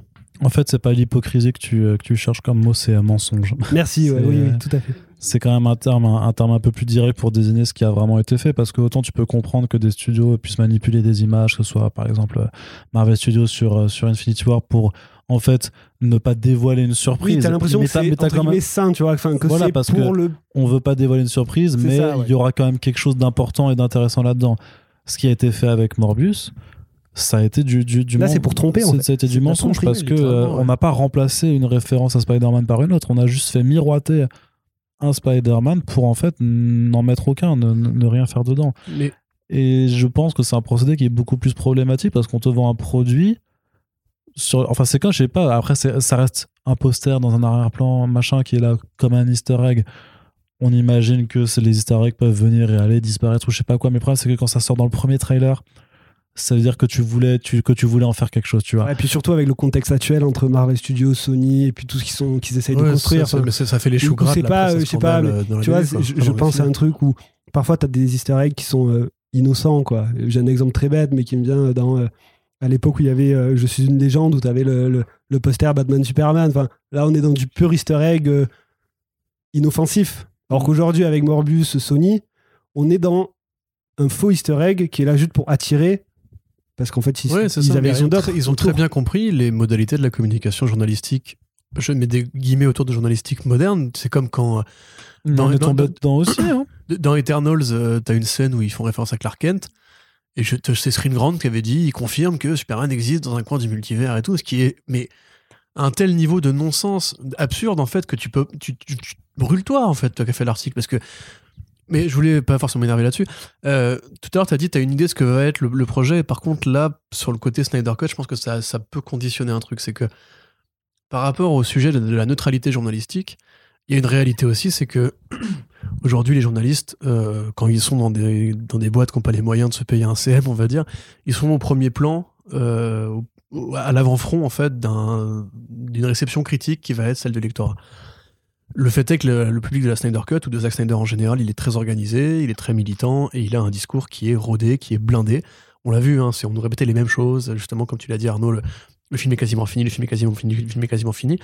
Et c'est vrai qu'à force de couvrir une actualité qui finalement devient euh, une source d'agacement, entre guillemets, voire de harcèlement parfois, ou d'insultes, c'est arrivé, désolé les copains, euh, toi, quelque part, tu. Enfin, moi, en tout cas, j'en étais arrivé à me dire quelque, sans que ça euh, conditionne mon appréciation du projet, bien entendu, euh, j'espère que le film finalement ne va pas se faire pour que ces connards aient tort, en fait, tu vois. Et là, pour le coup, j'ai du coup commis une sorte de faute journalistique parce que je suis pas censé avoir ce genre d'opinion. Alors, ça n'a pas évidemment renseigné la façon dont, j'écrivais. Parce que j'ai un humour de merde sur peu importe les projets, en fait. Je fais toujours des blagues de merde, peu importe le film je l'attende ou pas. Contrairement à ce que les gens ve- veulent bien penser. Mais ensuite, on est venu nous reprocher justement d'avoir euh, pris parti. Alors qu'on prenait pas parti contre l'existence du film, mais contre les manifestations de cette culture en fait de fandom toxique. Et la réalité, c'est que le débat est encore posé aujourd'hui, et que pour chaque film, en fait, il est posé. On peut nous dire qu'on est anti-Morbius parce qu'on est anti, parce qu'on déteste la façon dont Sony justement communique là-dessus. Sauf que si Morbius avait été bien, on aurait dit que Morbius était bien parce que c'est notre travail de critique, c'est notre travail de, de fan en fait. Tu vois, il n'y a, pas forcément, il y, a aucune vendetta dans le travail journalistique. Oui, on dirait qu'il y a, y a il y a une espèce de fantasme de euh, on aime détester. Oui, c'est ça. C'est pas le cas. Oui, oui, bien sûr que non. Mais ça, c'est aussi justement une résultante de la culture des fandoms modernes où en fait, on ne laisse plus un journaliste être journaliste parce qu'on lui demande d'être un fan ou d'être un geek euh, lambda en fait qui doit justement euh, lâcher des gros pouces. euh, Mais c'est la culture américaine est vachement foutue là-dessus, tu vois. C'est le côté amazing, amazing, Ouah, ça a l'air incroyable et tout. Et les mecs qui font des réactions à chaud sur les trailers, qui surjouent une espèce de de what the fuck, etc. Ou les mecs qui font des tweets justement très enthousiastes c'est eux en fait les premiers adversaires du de journalisme neutre entre guillemets ou entre enfin qui essaient de chercher les faits plutôt que que, que Bah, en l'énergie fait, c'est pas, euh, tant- c'est pas tant une question d'être neutre que de juste pas verser dans le sensationnalisme. euh. ouais, ou, ou dans le parti pris quoi ou dans le- Bah non, parce que le parti pris, moi j'estime que tu, tu peux avoir. Enfin, il y a des partis pris, parce qu'on l'a dit avant, la subjectivité elle n'existe pas. En vrai, tu peux pas être complètement subjectif. Mais euh, par, donc, donc il y, a- il y a des Oui, et tu peux avoir de la passion aussi. Tu peux être passionné par le truc et vraiment euh, être content de parler du, du sujet sans tomber dans le sensationnalisme. Tu vois, mais c'est par exemple quand, quand je rédige sur le nouveau Daniel Warren Johnson, tu vas sentir qu'a priori je kiffe le projet. Tu vois, quand, quand on rédige sur euh, Marvel qui annonce de nouveau euh, un rythme hebdomadaire pour le titre Spider-Man, tu sens qu'on va être agacé par, par la chose. Et donc on prend parti alors que techniquement on devrait peut-être pas le faire. surtout que la chose c'est dans les Fantastic Four Effectivement. donc ça.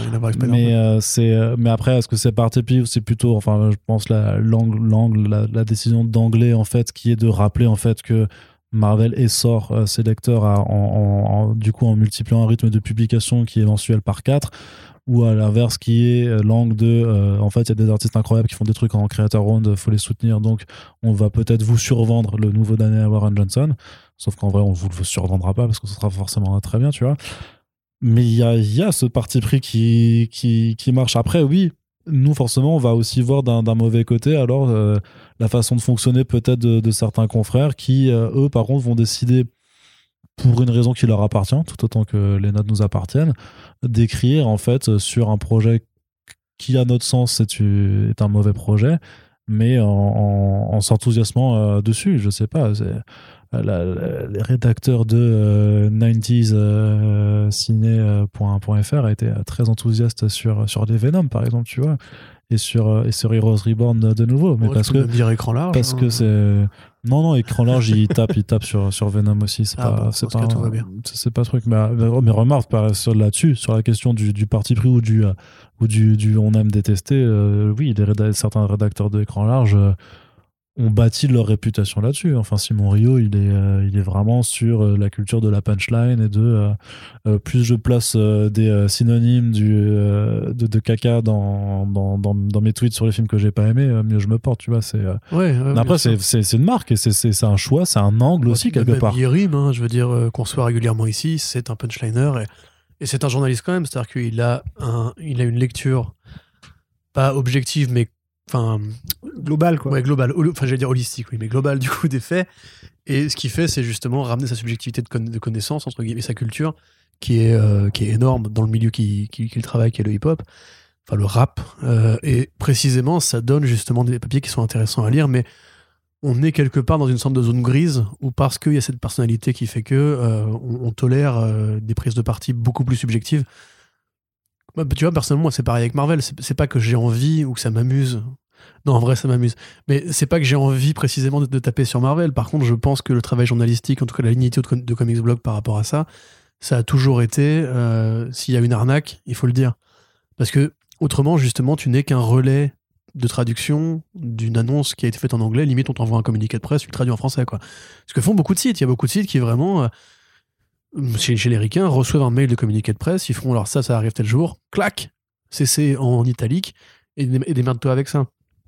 Alors qu'au fond, justement, t'as aussi, toi, un devoir en tant que fan, parce qu'on est quand même des fans avant d'être des, des, rédacteurs, euh, et en tant justement que personne qui a conscience de la totalité du marché et des réalités que ça suscite et des dangers que ça peut provoquer, d'informer les gens sur le fait que, par exemple, quand Marvel fait Electra hashtag 100 et qu'il n'y a pas un Electra 99, un Electra 98, un Electra 97 et qu'il n'y a aucune série Electra qui a duré plus de 12 numéros, que tu en arrives là à te dire euh, Ok, donc là en fait ils se foutent de ma gueule, bah c'est logique de dire ils se foutent aussi de votre gueule à vous.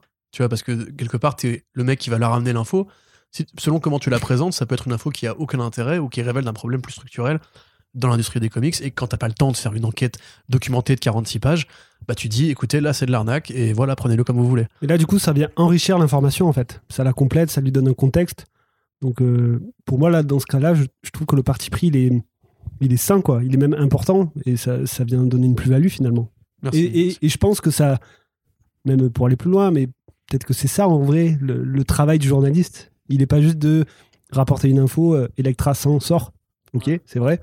Mais derrière. C'est vrai, ça c'est vrai pour le coup. Voilà. Mais derrière, qu'est-ce que ça veut dire que Electra s'en sort? Et le fait de contextualiser tout ça euh, est important. Bah, sauf si après tu donnes un contexte qui est, euh, qui est biaisé par ta grille de lecture et qui est pas forcément. Enfin, ouais, mais après, qui, est un contexte qui sera la, la grille de lecture parce que Ok, Corentin, il va dire euh, sur cet angle-là, si on prend Electrason, ouais, c'est une arnaque, il n'y a pas eu de, de 98 et 97, tout ça. Moi, j'écris la même actualité dessus, je fais c'est une façon de rendre hommage à l'héritage d'un personnage historique en compilant les trucs parce que c'est une façon ils l'ont annoncé il n'y a pas d'arnaque ils ont annoncé qu'ils faisaient une numérotation Legacy en compilant des volumes ça fait depuis 4 ans qu'ils le font machin. donc il n'y a pas là, en l'occurrence ça marche pas même si tu dis pas non mais après parce que j'ai fait ce travail de compter. On n'est pas mathématicien non plus Corentin tu vois ah bah, je, sais, je sais compter jusqu'à 100 mais après tu vas dans cet exemple de tête vraiment? Ouais. T'es sûr? Alors 1 2 3 je vous rappelle quand je suis à 99 Très bien, très bien. Non, mais dans cet exemple-là, du coup, tu as quand même deux façons de traiter la même information, avec peut-être deux partis pris différents. Et qu'est-ce qui sera la bonne alors? Bah, Les deux, du coup, sont légitimes, en fait. Et après, c'est la sensibilité de chacun qui va dire je me rapproche plus de cette façon de penser, d'écrire. Donc, l'information qu'on me donne, elle est juste. Il y a un parti pris qui vient expliquer l'information. Ok, à moi de me faire mon avis. Tu vois?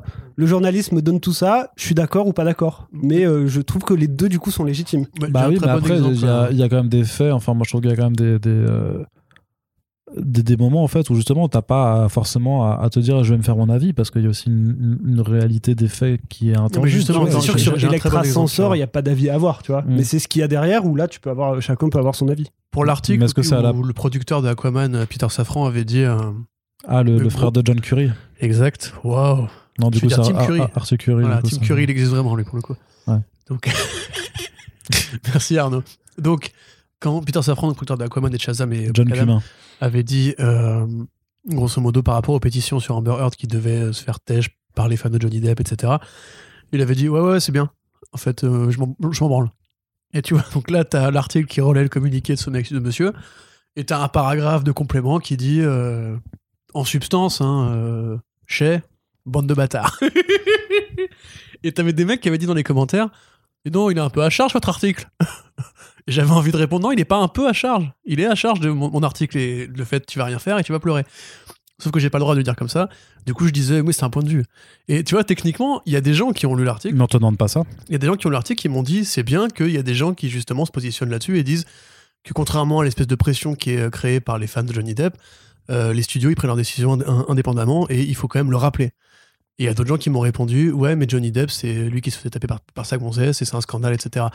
Donc précisément, en fait, c'est là qu'il n'y a pas de bonne réponse. C'est que si tu fais un truc neutre, on peut te reprocher de ne pas avoir justement soulevé un problème. Enfin, si tu fais juste que, rapporter ouais, de pas être allé au fond du sujet, quoi. Voilà, c'est ça. un peu superficiel. Ou... Alors que si tu prends parti, forcément, tu prends parti contre un camp, entre guillemets. Moi, j'assume très bien d'être prendre parti contre un camp, il n'y a pas de souci. Par contre, c'est aussi un truc qui, je pense, peut museler beaucoup de rédactions ou de journalistes qui n'ont pas envie de de se mettre à dos des communautés, hein, littéralement. Euh, précisément, le, le, cas Snyder. Ou les gens avec qui tu travailles. Oui, ou des gens qui, des gens qui, peuvent, qui ne peuvent pas se permettre de se mettre en danger par rapport à leur boulot aussi. Non, mais même par rapport à ça, le fait que, euh, par exemple, ce que tu disais, euh, les, arnaques de, de Marvel, mais tu pourrais très bien dire aussi, bah oui, mais en France, du coup. Je sais pas, enfin, on, bon, on, en parle quand même que la politique tarifaire des comics est globalement trop élevée et que euh, Panini fait des albums qui sont trop chers, par exemple, et qu'il y a des prix qui sont, qui sont trop élevés ou qu'il y a des, euh, des choix de publication euh, chez tel ou tel éditeur qui, euh, bah, qui, qui interroge, on sera quand même beaucoup moins véhément là-dessus. euh, parce que c'est quand même des gens bah, avec lesquels le contact est quand même beau- beaucoup plus proche euh, euh, que, euh, que avec les Américains, sur lesquels on, on s'en bat les couilles de dire que euh, de faire des imitations de Nick Lowe. Euh, je me permettrai pas de faire des imitations des éditeurs avec qui je travaille, tu vois. Ah ouais, Bah non. c'est sûr. Bah oui. Tu peux nous imiter un petit. euh, Non, personne. C'est sûr, tu me Non, dis, hein. personne. Là, vous voyez, vous sentez la crainte en fait. Oui, bah après, ouais, c'est non, quand même- mais ça, faut, Non, faut, mais faut c'est mettre quand même conscience aussi. différent hein. dans le sens où aux États-Unis, la culture comics des super-héros, c'est la culture dominante. Alors qu'en France, nous, on parle à un petit marché de passionnés. Même Panini vend pas tant Mais, que ça. mais on parlerait, mais on parlerait de BD ou de trucs. Enfin non, bah, enfin si les BD ça. Non, mais ça ce que je veux dire, c'est que le rapport de J'irais pas faire la caricature évident. du boss de Dupuis non plus, tu vois, alors que j'ai des choses, euh, j'aurais des trucs à dire sur. euh, Ah, moi, je aussi, pourrais, par exemple, tu vois. Mais, euh, mais tu vois, quand Mais parce que tu bosses pas directement avec eux. annoncé Mais, Heroes Reborn, par exemple, on n'a pas été euh, en mode ouais, bah, c'est pas si mal. hein. On a dit c'est de la merde, ne l'achetez pas. Enfin, et moi, c'est pareil pour plein de Batman que publie Urban. Quand je vous dis, c'est- quand je vous dis n'achetez pas le Williamson, n'achetez pas le Williamson, c'est de la merde. Point, c'est tout. Et, parce que euh, là, on n'est pas dans la caricature, tu vois. Enfin, on est dans, dans un avis, en fait, mais qui est euh, légitime. Oui, mais, même, mais au-delà Non, de ça, mais par exemple, tu pourrais très mal- parce que nous, on est à la fois rédacteur d'actualité et critique. Enfin, du coup, on a cette espèce de double casquette qui fait que quand on annonce une actualité, on a forcément un, un- un avis critique qui a été formé. Sauf quand on n'a pas lu, ce qui, moi, m'arrive assez rarement, parce que généralement, quand je fais un article sur une BD que j'ai pas lu, je vais essayer de la lire avant, de rédiger, ce qui fait que je mets trois heures à faire une news. Mais, euh, entre autres. mais tu vois, techniquement, là, euh, la différence pour moi, c'est qu'on est en France sur un petit marché et les gens qui font ce métier-là, c'est pas des Niklo, c'est pas des Cebulski qui appartiennent à un groupe énorme qui est celui de Disney ou de Warner Bros. Il n'y a pas les mêmes degrés Média, de Parti- corruption. Média Participation et Panini, c'est des énormes groupes. Bah, je pense que le salaire de François Arquette, c'est pas celui de CB Cebulski. hein. C'est mon avis, je pense. Ah, je sais avis. pas, faudra lui demander. Faudra lui demander. Bah écoute, propos... Allô truc, qu'il nous... non, mais je crois qu'il nous écoute, donc euh, il, Non, mais ce que je veux dire, c'est que moi, si tu veux, la culture comics telle qu'elle est vue du point de vue de France, il y a un côté militant, il y a un côté. euh, on est tous dans la même merde, d'être des petits passionnés dans un marché qui, qui nous dépasse. Et on essaie de faire ce travail d'évangélisation, de dire bah, si vous voulez lire des comics, commencez n'importe où, commencez par Batman, commencez par Panini. Ça ne nous empêche pas de dire quand Panini met les prix trop haut ou quand ils sortent des saloperies, et pareil pour tous les éditeurs en général. Mais évidemment que c'est plus facile de taper sur un américain lointain euh, dans une culture qui est celle du mainstream euh, des super-héros au service d'un groupe qui veut juste faire les poches de son, de son lectorat. Moi, ça me paraît plus. Comment dire Mais c'est même pas une question d'éthique en l'occurrence, c'est une question juste de, de valeur perçue, comme tu dis. C'est les, les arnaques vues de France, on va dire, parce que quand elles arrivent, euh, restent comme des arnaques qui sont mesurées à un marché qui est beaucoup plus petit, qui est beaucoup plus fragile. Et nous, notre boulot, c'est plutôt d'essayer de, de guider les gens vers euh, la lecture de BD, entre, entre guillemets, euh, vue de France, parce que les gens lisent plus de la VF. Alors que critiquer Marvel qui fait du kiosque et qui tire les poches des gens, bah, ça reste toujours plus grave à mon avis, parce que eux, c'est ils mettent en danger le marché domestique, celui où sont faits les idées, en fait. Et si Marvel finit par tuer l'indé aux États-Unis à force d'avoir trop tiré sur la corde, ce sera pas la même chose que si Panini finit par écœurer les gens du format super-héros à force de faire monter les prix. Tu ce que je veux dire? Bah, dans les deux cas, il y a un marché qui s'effondre. Ouais, mais c'est pas le même, tu vois. C'est si on est fan de comics, euh, si la BD franco, enfin si le, le marché franco comics s'e- s'effondre, moi je continue à lire de la VO, tu vois. D'accord, ouais. Euh, ouais. De, de ce point, de ce point de vue-là, d'accord, très bien. Euh, autre, autre question aussi euh, que, qui voulait être, que, que tu voulais aborder avec nous, Robin, dans, dans, dans ce podcast, euh, c'est la place du secret gardé par les artistes, les éditeurs, les studios, le fait d'avoir des médias qui euh, ont sciemment des exclusivités en fait au- auprès de d'éditeurs. euh, euh, ça nous arrive. hein, moi, je réussis à, en, gratter de temps en temps en reprenant en fait un modèle qui, qui existe aux États-Unis parce que notamment en ce qui concerne les, les, maisons d'édition, tu t'aperçois que tous les mois avant qu'ils dévoilent leurs sollicitations, donc qui sont la liste des comics apparaître dans les trois mois, t'as un, ils distribuent. En fait, ils distribuent euh, les annonces. euh, à tous les médias qui existent, euh, en tout cas aux médias principaux qui existent, et leur disent bah, Toi, tu vas annoncer le nouveau Tom King, toi, tu vas annoncer le nouveau Chip Zdarsky, toi, tu vas annoncer le nouveau Todd McFarlane, et, ainsi de suite, tu vois. Et c'est du coup, c'est quelle est la place aussi du. enfin, quel est ton rôle après en tant que vecteur d'information quand en fait tu deviens propriétaire euh, très de façon très ponctuelle, mais parce que tu vas être le premier, à- le premier à le sortir en fait de, de- de cette information. C'est euh, est-ce que tu deviens, est-ce que tu deviens pas le communicant Ouais, de, la, de la ça. personne qui te donne cette Tout information? à fait. Bah, alors déjà, il y, a- il y a deux choses. Est-ce que l'information, on l'a eu en, en exclusivité avec la possibilité d'en parler à un moment donné, ou est-ce que c'est du off qu'on viendrait du coup, entre guillemets, trahir? Là, déjà, il y, a- il y a cette première distinction pour moi à faire. Euh, le off, on va dire, c'est sacré. Et c'est justement ça qui fait que euh, on peut aussi avoir des informations qui nous permettent de faire le travail Pour- sans euh, donner une information qui n'est pas censée sortir. Mais tu te dis pas que, euh, que ce off-là, en fait, en tant que journaliste, en fait, t'aurais tout à fait raison de le sortir? Alors certes, tu vas briser une forme de, de confiance, mais quelque part, Alors, c'est sûr. c'est et- pas, c'est pas la personne qui te donne cette information-là qui, qui te rémunère. Non, mais ça, fait. je suis d'accord. Mais après, je pense que là, on entre un peu dans, dans le côté déontologique où on se dit euh, la personne me fait confiance. À la base, si elle me donne cette information en off, c'est qu'elle me fait confiance et que, justement, bah, comme tu disais tout à l'heure, on travaille avec cette personne. euh, je vais être amené à nouveau peut-être à travailler avec. Euh, Est-ce que ça vaut vraiment le coup pour l'information que j'ai en off de griller cette confiance? Peut-être que déjà il y, a- il y a ça à se poser. Après aussi, bon, euh, je sais pas ce que vous en pensez, mais on est dans un domaine culturel qui n'est pas là pour euh, euh, venir sortir des scandales vraiment euh, énormes, importants. Euh, qui, on, on va pas diffuser. Ouais, c'est ça. Donc, euh, le, du coup, dans, dans ce contexte-là, le off, je pense qu'il est important de, de le respecter. Et ça me fait aussi penser à- au sujet de l'embargo. Parce qu'on voit souvent passer sous embargo, sous embargo. Peut-être que certains ne savent pas exactement ce que ça veut dire. Euh, Peut-être qu'on croit qu'on a euh, signé des trucs qui nous empêchent de révéler, alors qu'en fait, bon, ça peut arriver, mais c'est juste euh, une espèce ça- de donnant-donnant avec. euh, on, on- on peut voir certaines choses en avance, et en échange, ben, on accepte de ne pas en parler avant telle date, telle heure. Et euh, ouais, ça rentre juste dans la déontologie, mais il n'y a, y a aucune euh, pression de fait, il n'y a rien. euh, Bah, dans Bah, notre- dans moi, notre j'avais milieu, quand même- non, moi, j'ai quand même signé. ouais, je- ouais, je- de, moi, de temps en temps, ouais. Je Ouais. signe pas mal de papier quand même, hein, ça dépend des acteurs, mais euh, Disney et Netflix Ouais. se privent pas de se faire signer des. Oui, des- Spider-Man, c'est sûr que. Il, là- il donne des conditions des fois sur le. Ah bah pas pour, certaines, ouais, pour, pour Netflix, clairement, parfois tu signes un embargo et c'est non seulement tu t'engages à ne pas écrire dessus, à pas sortir de papier avant euh, jeudi euh, 9 juin 2022 et ensuite il y a une liste d'éléments parfois qui te donnent, tu dis t'as pas le droit de parler de ça, t'as pas le droit de parler de ça. En général c'est pas c'est pas de mauvaises intentions, c'est parce que tu euh, tu dois pas révéler des, des, des trucs, c'est pas pour dire, c'est pas pour se protéger de dire vous devez pas écrire que la série elle est nulle si vous l'avez pas aimée. Puisque effectivement Sweet Tooth euh, j'ai pu écrire ma, ma critique en respectant l'embargo euh, et en respectant les, les guidelines qui étaient de pas dire que euh, la, la révélation sur les parents de Gus par exemple ou ce genre de choses là qui différait pas mal des, des comics du coup euh, ça fallait pas que j'écrive dessus et c'est normal parce que tu, tu, tu, tu rédiges pas un truc en expliquant le twist de fin par contre ça, ça m'empêchait pas de dire que euh, c'était une mauvaise, euh, une mauvaise adaptation Ouais, bien hein. sûr. Tu bah, vois, mais tu vois, parfois l'embargo, il est juste donné. mais euh, parfois tu peux avoir peur aussi euh, Juste même, euh, même- même par rapport à, quoi. même par rapport à ça, à, ce- à cette forme de, de privilège que tu peux avoir dans l'activité journalistique, d'avoir cet accès aux produits culturels en amont qui te permet quand même de faire juste ton travail en fait. Oui, hein, c'est c'est ça. c'est surtout ça.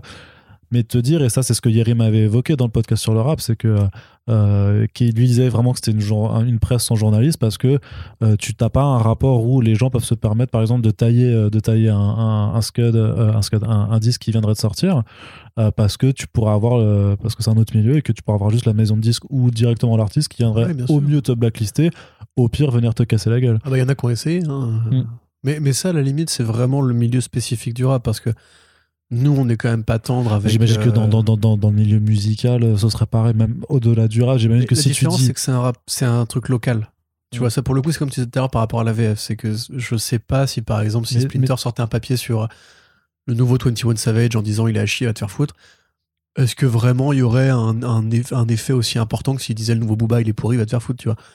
À mon avis, c'est c'est très différent parce que c'est le marché du rap français, il est ce qu'il est, et il a développé ses relations. Il y a beaucoup de journalistes qui bossent pour des labels, hein, euh, c'est une réalité. Euh, beaucoup Oui, de sites qui puis- dépendent que de la pub des labels ou des des exclus des labels, tu vois. Oui, bah, comme Xbox ne vit que de la pub qui est prise par des éditeurs parce que ça a été le choix de, de ce modèle-là économique depuis, euh, depuis ses débuts parce que euh, les- les- l'ancienne équipe a toujours dit on veut pas que le site vive de pub pour des shampoings ou des, euh, ou des voitures pour être aussi en, en accord avec euh, tout simplement les- l'esprit culturel du site. Et puis moi de mon côté, maintenant, euh, tout le monde le sait très bien que j'ai fait de la traduction pour des éditeurs, que je fais des piges pour, pour d'autres, que, que voilà, que, que je fais d'autres travaux ailleurs. Toi-même aussi, Corentin, je ne le Mais même sur des pas, boulots mais- pour lesquels t'as pigé, t'as le droit de dire que c'est pas bien. Ah bien sûr, mais je le fais. Personne, personne t'a envoyé un mail en mode genre, euh, Eh, gros, non, là par contre. euh, Non, mais Il n'y a c'est pas pour- Jared Leto qui va, qui va rentrer dans l'appartement pour, euh, pour se venger de ta critique de Morbius. Non, je suis sûr, je, je on suis sûr l'installe, on lui fait un super friend. On parle avec lui, on, on débriefe un peu. ouais. je suis presque sûr que s'il la lisait, qu'il la comprenait, ça le ferait marrer. Je pense qu'il a conscience de que c'est de la merde. de oui, façon. fait, Ce que je veux dire, c'est voilà, c'est mais on a bu des bières avec des éditeurs. Il y en a plein qui savent très bien quand ils éditent des trucs qui sont tout juste moyens, parce qu'il y a juste des logiques de marché, hein, des logiques de il faut tel produit à tel moment parce que c'est le moment où il y a un film qui sort, une série qui sort et tout. Moi personnellement, j'ai jamais reçu le moindre truc en mode. Euh, S'il y avait Sullivan une fois qui m'avait dit qu'il n'avait pas compris pourquoi j'avais mis plus d'une étoile à un, des produits Tortue Ninja qui était arrivé sur le marché, euh, parce que lui préférait l'un à l'autre. Et du coup, je lui ai expliqué, je lui ai dit, bah, je trouve que l'autre, il est mieux, en fait, c'était plus tortue et tout. Et il m'avait dit, ouais, ok, d'accord. Mais tu vois, il n'y avait pas eu de mode genre, ah, t'es un gros con, t'as rien compris aux tortues, tu vois. Et en définitive, c'est ça, on est aussi, comme, comme je disais tout à l'heure, on est sur un rapport qui est tellement. sur un petit milieu, en fait, qu'il n'y a pas de. Je, je pense pas qu'il y ait de la place pour ça, en fait. Il n'y a, pas de la place pour se tirer dans les pattes euh, entre éditeurs et presse, pour, parce qu'on sait qu'on est tous passionnés par un truc qui est la lecture, qui est la BD, etc et que tout le monde a conscience qu'il y a des bonnes BD, des mauvaises BD. Encore une fois, Heroes Reborn, euh, bah, t'as pigé dessus d'ailleurs, non, si je dis pas de bêtises. Absolument pas, non. Ah ouais? Ok, bon, autant pour moi. Euh, Heroes Reborn, encore une fois, moi, c'est l'exemple type parce que moi, il faudrait vraiment me payer très non, cher. moi j'ai fait, pigé, bien, non, j'ai j'ai pigé sur, euh, j'ai pigé sur l'omni, sur la réédition de l'omnibus, mais pas sur le Heroes Reborn de, dont de je te parle. Sur Ah, l'omnibus, on, on est quand même d'accord que c'est de la merde. Ouais. Voilà, le Heroes Reborn des années 90. Ouais, c'est. C'est du lâcher, c'est affreux. Voilà, tu vois, bah là, je suis, pas- je suis sûr qu'il n'y a pas Panini qui va t'envoyer euh, un, un rat dans une boîte euh, Colissimo, tu vois. Enfin, Mais Ah après, bon, on sait pas. maintenant, maintenant, on ne sait pas. tu penses Je sais pas. Non, non, non. On va voir. Mais tu vois, c'est ça. Et par rapport au côté euh, les NDA et tout, moi précisément, s'il y avait justement cette espèce de limite franche qui serait, franchi, qui serait franchie, du coup, pour dire euh, vous pouvez parler de tel, tel produit, mais par contre, ces éléments-là, non. Surtout si les embargos sont vraiment genre deux jours avant la- sortie du machin, je dirais, bah, en ce cas-là, on va attendre que le truc soit- soit disponible, je me lève tôt, je le claque, et on fait la critique dans l'après-midi, tu vois, parce que ça me paraît juste plus rationnel et plus sain. S'il s'agit d'éléments spoilers, c'est encore autre chose. Pour ne pas se trahir de secret, c'est écrit au début de la critique de Moon Knight. Euh, Disney a time bombé et a embargoé, on va dire, les quatre premiers épisodes. Euh, c'est pas pour rien, on va dire. Mais ce qui fait que la critique du premier épisode, qui déjà n'est pas représentative de toute la série, parce que la série elle-même va beaucoup plus loin que le premier épisode, on peut pas juste s'interdire en fait de dire euh, bah non mais on a, on a tout vu quoi. Et on, on peut pas genre faire les naïfs euh, en se disant cette critique, euh, du coup bah voilà le premier épisode il finit comme ça, il est pas trop mal et tout. Oui, mais On tu dis et, et tu joues quand même le jeu d'une certaine façon. Tu vois ce que je veux dire? Tu respectes quand même euh, la notion. Bah dans un sens, mais j'ose espérer que les lecteurs savent lire entre les lignes quoi. Oui, oui, oui, bien sûr. Après, moi, moi, ma grille sur Moon Knight est très différente, parce que c'est pas forcément la matérialité de la série qui nous intéresse, nous, chez Comics Blog, parce qu'on est des fans de comics et que du coup, on peut se permettre de donner un avis qui est celui d'un fan de comics sur un produit grand public, une adaptation. Là où beaucoup de gens vont dire plus mise en scène, plus tonalité, etc. Nous, on peut dire, parce qu'on est spécialiste de ça, voilà ce que ça vaut par rapport au BD. En l'occurrence, rien. Et, euh, euh, voilà, après, tel quel, moi, il y a des trucs que j'aimerais dire sur la suite que je ne peux pas dire dans la critique de l'épisode 1. Mais la différence, c'est comme c'est un format épisodique, tu vois, si c'était un binge en un coup, ça me frustrerait. Mais là, je me dis qu'en fait, effectivement, si je devais, si je pouvais aller plus loin pour en parler, bah, je gâcherais la, de la surprise aux gens. Et il y a quand même effectivement euh, une compréhension à avoir, c'est que les gens parfois préfèrent le format épisodique, préfèrent euh, consommer de semaine en semaine. Et si tu leur annonces tout d'un coup, bah, tu leur niques leur expérience de, spectateur. Donc ça, c'est pas un truc qui me frustre. Par contre, je te dis, s'il m'avait dit, vous, si le l'embargo était tombé avec des, des guidelines euh, en mode euh, sur l'épisode 1, ne parlez pas de telle scène. Là, pour moi, il y a un problème. Il y a un problème de, de ce, que tu, ce que tu laisses entrevoir à travers le prisme du, du- du critique. Oui, surtout que deux jours après l'épisode sortait. Donc, à le moment Oui, où c'est il ça, est sorti, ça. là, tu peux parler de ce que tu Oui, ça, veux. c'est comme les projets presse de la veille pour le lendemain. Oui, quoi. la Il y a des trucs, ouais. des fois, qui sont un peu, un peu absurdes. Mais euh, voilà, quoi. C'est ce qui est encore mieux. Quoi. C'est les projets publics avant les projets presse. Ouais, c'est vrai que c'est pas mal ça. C'est un bon, Mais à qui tu penses? Un bon délire à personne, à personne, mais c'est quand même amusant parfois de voir effectivement des, des studios qui imposent des, en- des, des embargos presse, euh, enfin des embargos critiques euh, en fait à, bah, à la presse, alors que quelques jours avant ils font une projection du même, de la même œuvre, du même produit à un public qui lui n'aura rien à signer. Mais justement, Et parce qui que c'est po- pas le qui même po- métier, en fait. hein. Mais il y en a, il y en a pour qui c'est juste pas un métier en fait. Oui, oui, bien sûr. Bien sûr. Mais du coup, euh, je veux dire, il y, a très- y y a- bien des gens qui n'ont pas ce métier-là, mais qui seront tout à fait aussi doués d'écriture et qui pourraient très bien rédiger, par exemple, euh, Morbius.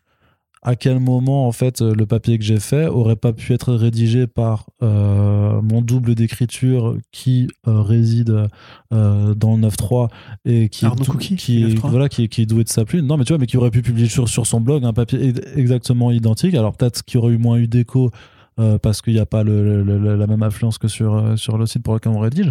Mais après, tu sais très bien qu'avec les réseaux sociaux, avec ce genre de choses-là tout ça, il y a des choses qui peuvent exploser aussi.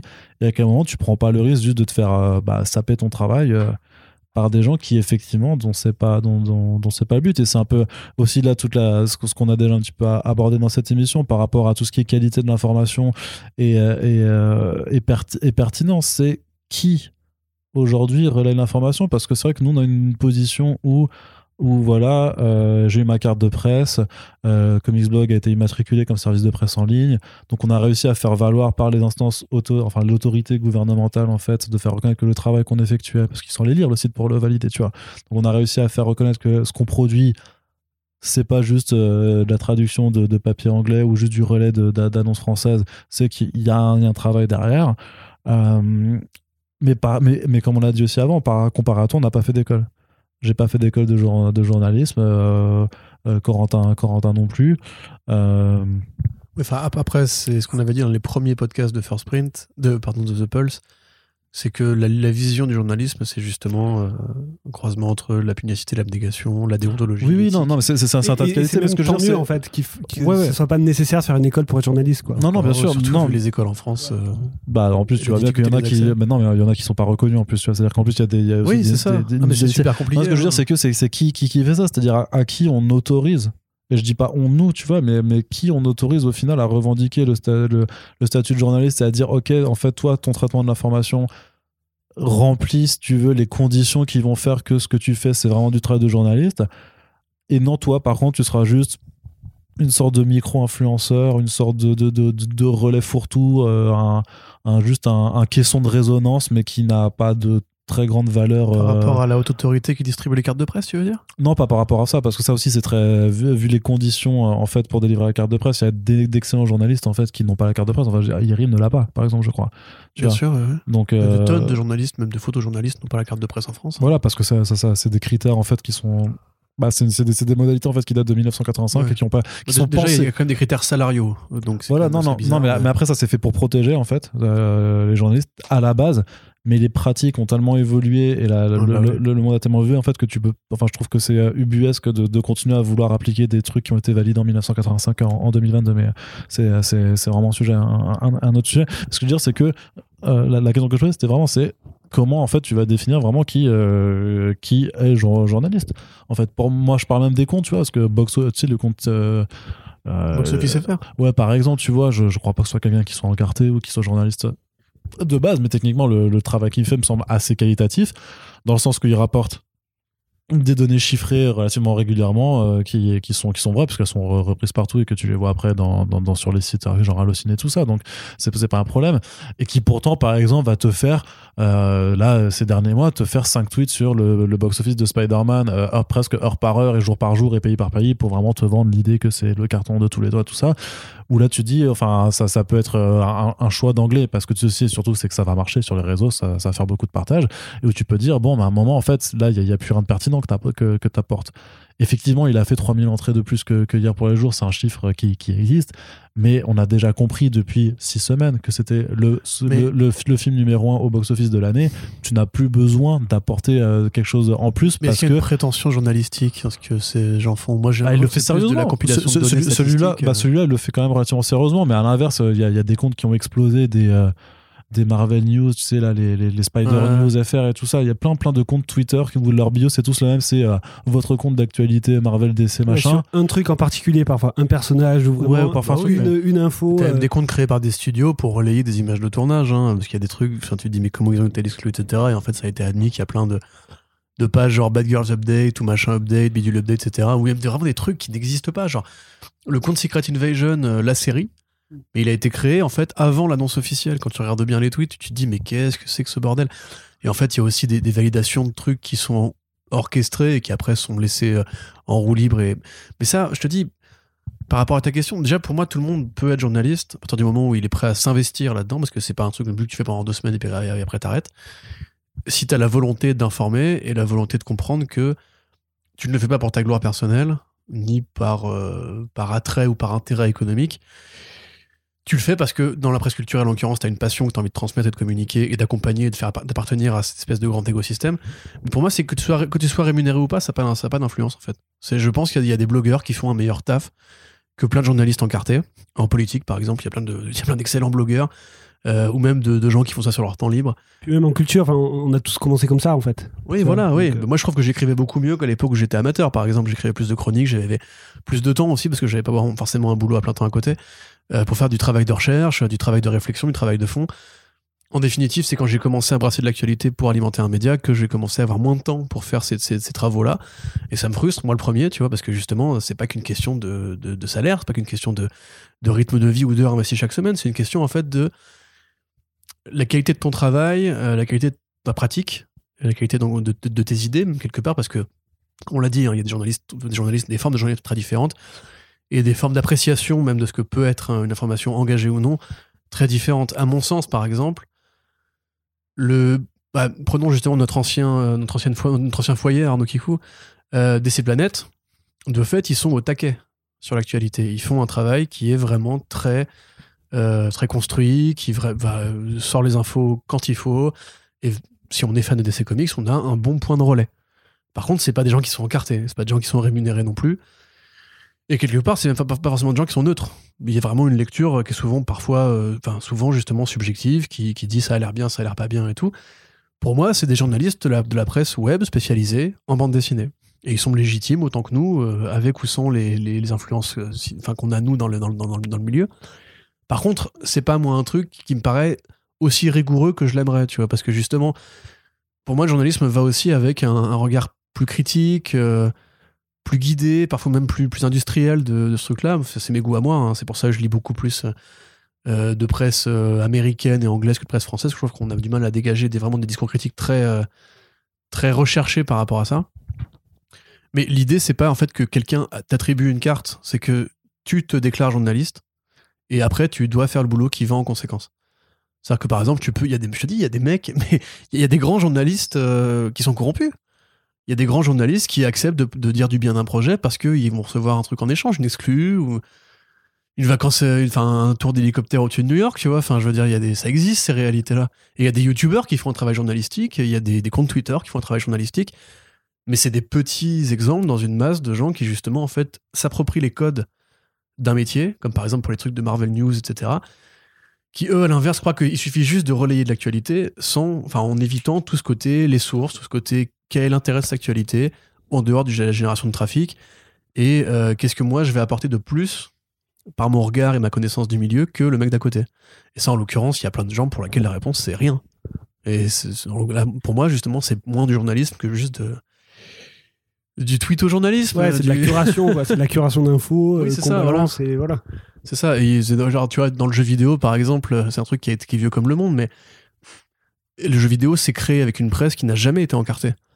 C'était juste des fans qui, rejoignaient des magazines qui étaient financés par des groupes de presse très variés, très multiples, qui se disaient il y a un terrain à conquérir. La plupart étaient euh, proches des, éditeurs. Il y en a même plein qui après se sont dispatchés dans des groupes, etc. Euh, ils ont dû créer leur code eux-mêmes par rapport à tout ça, par rapport aux embargos. Il y a eu plein de, débats par rapport aux Doritos, tu vois, comme nous sommes en train de déguster en ce moment. Euh, par rapport justement à c'est quoi accepter le, le compromis d'avoir une exclue, etc. Parce que le jeu vidéo, ils sont beaucoup plus castrateurs que nous. Et finalement, ils ont créé avec le temps des, trucs, des trucs comme, comme Gamecult, par exemple, qui pour moi est une référence journalistique sur justement le fait qu'on peut aimer un, média et le commenter, le critiquer, l'analyser, et parfois même euh, aller au frontal, euh, tout, en, tout en produisant une actualité qui est, euh, qui est riche, qui est, qui est variée, qui couvre tout un tas de sujets que le reste des généralistes ne couvrent pas, tu vois. Voilà, d'où ça part tout ça, tu vois. C'est un, un, très vieux site maintenant ils sont apparus dans un, milieu qui avait jeuxvideo.com, qui avait des trucs qui étaient beaucoup plus. Qui se posaient pas ces questions, en fait, de comment on peut transformer le journalisme spécialisé. Et finalement, aujourd'hui, on commence à avoir une variété de, thèmes et de fonds. Moi, je pense que les comics sont encore un peu en retard par rapport à ça, parce que c'est tellement petit comme, truc qu'on n'a pas. Mais c'est pareil dans les chaînes YouTube, tu vois, on n'a pas encore des mecs qui vont vraiment casser les formats et les codes pour essayer de faire des trucs vraiment très novateurs, contrairement aux jeux vidéo, tu as vraiment des tonnes de trucs, tu as des, chaînes qui parlent que d'IA, des chaînes qui parlent que de, cartes graphiques, etc., etc. Nous, on est encore trop petits pour avoir droit à ça, même si ça existe aussi aux États-Unis.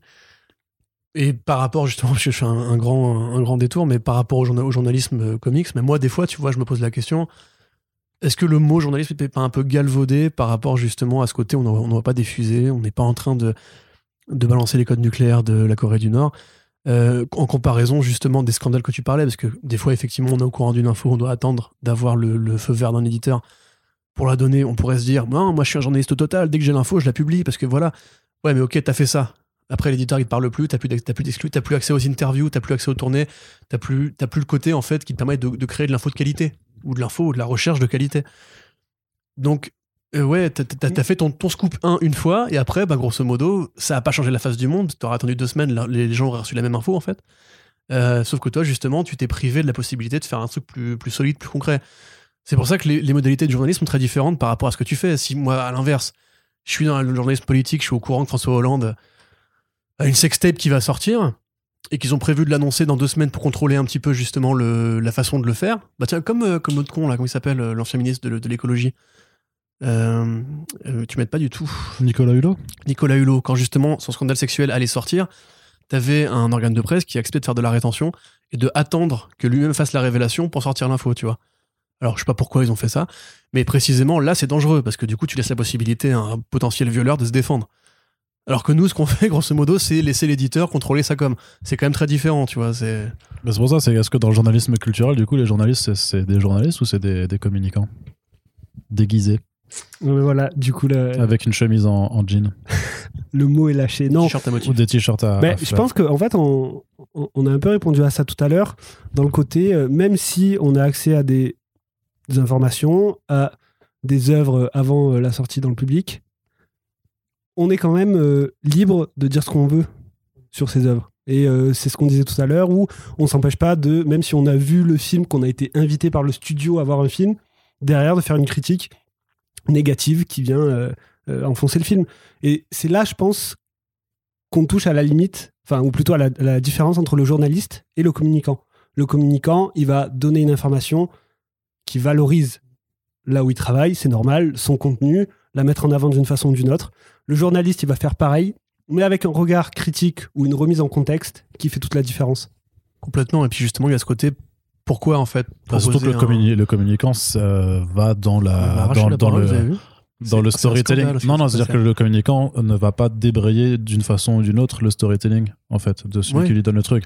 Alors que le journaliste peut euh, soit aller à contre-courant, ou alors aller encore plus, en fait, si t'as envie.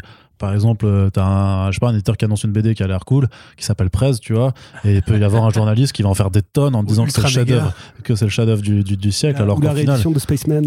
Ouais, Alors- ça- alors qu'au final, c'est juste- l'édition, l'édition de Spaceman. ça. euh, Alors qu'au final, c'est juste une, une bonne BD, tu vois, mais c'est pas forcément le, le plus grand chef-d'œuvre de tous les temps. Mais tu, tu Sauf peux- Spaceman, qui est vraiment le plus grand chef. Ouais, mais Spaceman sortira pas en VF, donc c'est encore compliqué. Non, mais tu vois, par rapport à ce côté, justement, parce que tu pourrais dire, ok, d'accord, moi je suis un journaliste, mais au bout d'un moment, qu'est-ce que ça d'accord, moi je change suis un journaliste, mais qu'est-ce que ça change? Qu'est-ce que ça change, justement, d'apprendre Marvel Studios et de leur demander de faire mieux Parce qu'au bout d'un moment, tu pourrais dire, j'accepte le contrat, je suis journaliste pop culture, pop culture c'est quoi? C'est de blockbuster, c'est du divertissement.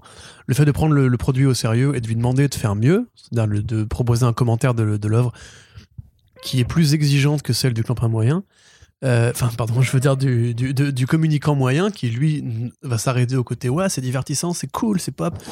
C'est ça non, aussi, mais même, tu veux dire, du journaliste moyen. Parce que le communicant, Oui, non, finalement, il est dans son bon droit de faire ça, vu que c'est son travail, en fait. Bien sûr, et puis Ouais. le journalisme pop culturel, c'est justement en fait, euh, pour moi, tu viens de la passion. Si tu si as décidé de t'orienter là-dedans, sinon tu aurais été vendre des, des, des chez Leclerc, tu vois. Et la vérité, c'est qu'on n'est pas beaucoup mieux rémunéré, on n'est pas aussi bien rémunéré que les journalistes normaux, entre guillemets, ni que les influenceurs qui, eux, sont des communicants, à mon sens, parce que là, il n'y a pas du tout la même réflexion déontologique. De communicants surpayés. Voilà, c'est ça. C'est, Et, que et ça fait penser à ce que tu disais tout à l'heure sur les deux de projections. dire, tu attends. vois. Pas parler dans le même temps. Pardon, excuse-moi, je disais, c'est pas même pas joyeux de le dire. Je veux dire, effectivement, il y a des stories qui sont, qui sont achetées pour parler d'un produit. Il y a des vidéos YouTube où le début, le premier quart, c'est voilà, cette vidéo est produite par machin, etc. C'est une mécanique économique. Nous, on a de l'affichage publicitaire, mais on commence pas un article en disant cet article est sponsorisé par machin, le machin, le machin, le machin, le machin. Notre travail, qui est donc d'écrire, n'est pas mis en cause, enfin, n'est pas même impliqué, en fait, dans la logique même de la vente de publicité. Un éditeur nous achète des pubs s'il considère que l'an- l'antenne est suffisamment sérieuse pour attirer un regard, mais elle ne demande pas à nous de nous mettre en scène comme des communicants. C'est le site, à la limite, l'habillage qui va être mis en scène. Mais nos articles, nous, vont pas dire à chaque début d'article euh, acheter Batman White Knight de Sean Murphy. Et de fait, si un éditeur faisait ça, je pense que tout le monde, justement, se dirait là, non seulement ça se voit et c'est grossier et c'est vulgaire, et les- la réputation des journalistes, et c'est là que du coup on répond à la question, euh, serait complètement entachée. Parce que si tu, si tu parles là-dedans, bah t'es parti quoi. C'est, T'es plus journaliste. voilà, c'est ça, c'est fini. En fait, on, on- c'est une petite comparaison, mais en gros, on n'est pas des yes man en fait. Ouais. On n'est pas censé être des yes man euh, comme au cinéma, on peut en trouver. Et- ou dans la musique, parce que c'est pareil, ce truc qui fait que, que le rap c'est un, le, le- le rap est un milieu sans journaliste, c'est parce que les ayants droit le veulent bien. C'est eux qui demandent aux critiques de ne pas faire de critiques. Nous, à l'inverse, dans la BD, dans le cinéma, on nous demande de faire des critiques, même négatives. C'est, ils ont besoin de ce truc-là, même de Et cet du coup, en subjectif. fait. Et du coup, on revient à la subjectivité totale. Voilà. Euh, oui, après la critique, on avait fait tout un podcast dessus. Là, là, par contre, il y a, enfin, on n'a pas jamais eu de débat. La, la critique est subjective, une critique euh, objective, ça, ça n'existe pas, ou alors c'est juste une mauvaise critique, quoi. Ça veut dire, euh, bah, c'est un- c'est, c'est, c'est- ouais, c'est ça. Tu, fait tu sur racontes Gotham une fois, je crois. J'ai fait une critique objective de Gotham, ou Oui. sais plus, de Zombie. Non, de Gotham, moi, où Ouais, t'avais dit, bah, il y a des acteurs, acteurs. ils jouent des personnages, et puis il y a des rebondissements, et à la fin, il y a le générique. Les et, scènes euh, s'enchaînent. Voilà, c'est ça. Et à la fin, il y a un générique. Et t'as un mec qui avait commenté Ceci est un commentaire. C'est ça, ouais. Ouais, ouais, oui, parce que ça, à, force de vouloir demander ce, ce, ce, ce- Des ce genre de choses, oui, parce a non, de la pensée. aucun, aucun rapport. Donc voilà, donc euh, journaliste et communicant, c'est pas forcément la, la, la, la même chose.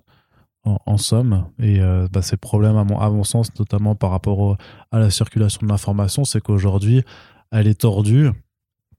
En fait, elle est, employée. Enfin, euh, on a même dit qu'elle peut être créée en fait de, de, de toutes pièces euh, et par, euh, par des personnes qui se mettent en compétition au final avec des gens dont un... Alors on l'a dit, pourtant tout le monde peut être journaliste techniquement, mais ça reste quand même un métier qui répond à une certaine pratique parce que oui effectivement tout le monde peut faire du pain. Euh, c'est pas pour autant que tout le monde va se placer avec une table euh, en, euh, en aluminium devant toutes les boulangeries euh, pour aller faire des baguettes dans un four qui aura pas été nettoyé. Et pour moi c'est un peu ce qu'on ce qu'on voit avec les pratiques notamment sur les réseaux sociaux de tous ces comptes enfin ou même parfois de sites euh, de sites lambda tu vois qui euh, qui veulent faire du qui veulent s'improviser journalistes euh, et qui le font qui le font pas bien en fait pour moi c'est c'est de la concurrence déloyale en fait à, à terme. Et une mauvaise concurrence dé- déloyale. C'est à dire qu'à la limite si ton si le mec qui, qui est devant devant ton euh, ta boulangerie fait du pain qui est meilleur que toi bah au final tu vas aller l'embaucher mais là clairement c'est un mec qui est en train de te faire une baguette il met son caca dedans à la place euh, du levain tu vois c'est enfin quand quand les mecs qui te font J'ai un Ouais. peu perdu le fil de la comparaison. mais parce que, bah, bah, bah, pour un, un exemple très concret, quand t'as ces comptes Twitter qui te disent Ouais, euh, euh, Jared Leto, il vient de dire que euh, qu'il y a un sp- qu'on va savoir qui est le Spider-Man de, de, de, de Morbus, et donc, bah, de toute façon, euh, euh, Maguire, il a sa propre trilogie, Holland, il est dans le MCU, donc forcément, c'est Andrew Garfield. Non! Il a pas dit ça, il a rien dit de tout ça en fait. Là, tu es en train de- d'inventer un truc, donc ton, ton information, elle pue la merde en fait. Tu vois, ce que tu vends en tout cas comme information, elle pue la merde. C'est D'où le ça- caca à la place du le levain, caca à la place voilà. du levain dans la baguette du, du faux C'est subtil boulanger. mais su un peu quand même. ouais, c'est vrai, il faut que je suive un peu. Pourtant, en général, non, les métaphores avec le caca, ça fonctionne bien. quoi. C'est euh, c'est un terme assez universel qui parle à tout le monde, donc euh, c'est euh, normalement, ça fonctionne. Là, c'était le vin qui. Le levain, c'est Ouais, pour le ça. levain, c'était un peu compliqué. Oui, non, euh, oui, bah, bah, t'as pas été boulanger, toi, Corentin. Mm. Pourtant, t'étais au McDo, non donc, Et on faisait pas le pain. Il arrivait tout près. Ah ouais? Oh, Bah, Je suis bien déçu. sûr. Oh, je suis déçu. Mais le pain arrive tout je, près, non, mais au je McDo. sais. je- Des palettes. J'essaie de faire, de, faire, de faire semblant, de découvrir. Mais tu vois, ce que je veux dire, c'est que du coup, tu as une profession qui non seulement en fait est mise en concurrence avec des gens qui, n'ont- qui s'en foutent hein, de l'éthique et, euh, et qui s'en foutent des, des méthodes, de- on va dire, de la bonne pratique euh, pour, pour l'information. Mais en plus, le truc, la- conséquence, c'est que ça dévalue complètement en fait les personnes qui essayent de faire le travail correctement. Et à un, à un moment, tu vas dire aussi, bon, bah, en fait, à quoi, à quoi ça sert d'essayer de, de traiter une information avec une certaine éthique avec euh, qu'à quoi ça sert de devoir rédiger des, euh, des, des papiers, de remettre en contexte, à quoi ça sert de vouloir réellement informer, quand au final tu peux aussi te mettre un, un doigt euh, dans le nez et juste euh, tweeter une image en disant c'est c'est bidule. Et voilà. Et te Mais dire que en à termes de reach, ça, ça, bah, ça, ça ne sert à rien, mais c'est le boulot. Tu vois ce que je veux dire? Enfin, c'est le, le- le but n'est pas de se dire ouais, mais finalement, si j'avais été un gros sac à merde et que moi aussi j'avais menti aux gens, j'aurais sûrement fait plus de trafic. Ouais, peut-être, mais t'es pas un... encore une fois, t'es pas un communicant. Ton but c'est pas de te mettre toi en avant. T'es pas influenceur. Tu veux pas juste avoir plus de followers. Ce que tu veux, c'est transmettre une info à des gens parce que c'est ton métier. Et c'est là toute la différence en fait. C'est que si tu, si tu rentres dans ce calcul-là, en fait, tu deviens un sac à merde. c'est c'est- si tu commences à te dire ah merde il y a telle rumeur qui est sortie bon moi c'est un peu sketchy donc je vais pas la reprendre. Et en fait tu vois que tous les tous tes potes l'ont repris enfin tous tes potes de, de rédaction sérieuse l'ont reprise sauf que l'information n'a pas changé parce que des gens l'ont repris. Elle est toujours aussi fumeuse c'est juste que des gens qui n'ont pas euh, qui ont décidé que bah laitier qu'on s'en bat les couilles. Et c'est comme ça tu vois c'est pas à toi de leur juger leur travail. Par contre toi si tu considères qu'il y a une charte éthique que tu dois respecter la charte elle va pas évoluer du jour au lendemain en fonction du trafic. Ou alors, un jour, tu te dis, allez, je me fais un kiff, je fais une grosse un, un tox de merde et tout. Et tu vois si ton public, justement, il est content. Parce que si tu bâtis une relation de confiance avec, tes lecteurs, avec ton lectorat, euh, bah, ça se travaille et c'est précieux, justement. Parce que les comptes Twitter, etc., c'est un public qui est très volage, entre guillemets. Du jour au lendemain, ils peuvent être remplacés ou annexés par un autre euh, compte Twitter qui aura juste des plus grosses coupes. Parce que t'as pas de relation de confiance, t'as même pas de relation intime, parce qu'un tweet, c'est quoi? C'est 280 caractères. Un article, c'est au moins 3 paragraphes, par 4 paragraphes, 5 paragraphes, etc. Et des personnalités en dehors du site que tu peux suivre aussi, avec qui tu peux dialoguer. Euh, c'est là toute la différence pour moi entre euh, de l'actu qui serait juste limite généré par un bot et un vrai journaliste, c'est que euh, on demande à un journaliste de faire un effort parce qu'on sait que en face, on a un retour sur investissement. En tout cas, dans le point de vue moral et compagnie. Et à mon sens, il y a encore des gens qui sont attachés à ça. Peut-être pas tous, peut-être pas dès qu'ils ont 17 ans, mais en grandissant et à force d'avoir bouffé de l'intox. Imagine les gens qui se sont hypés sur Macaulay Culkin dans Joker. Peut-être qu'ils sont vénères maintenant. Peut-être qu'ils se disent, bah, c'est quoi ce bordel? Il est pas dans le film et tout. euh, Vous êtes des merdes, les gars.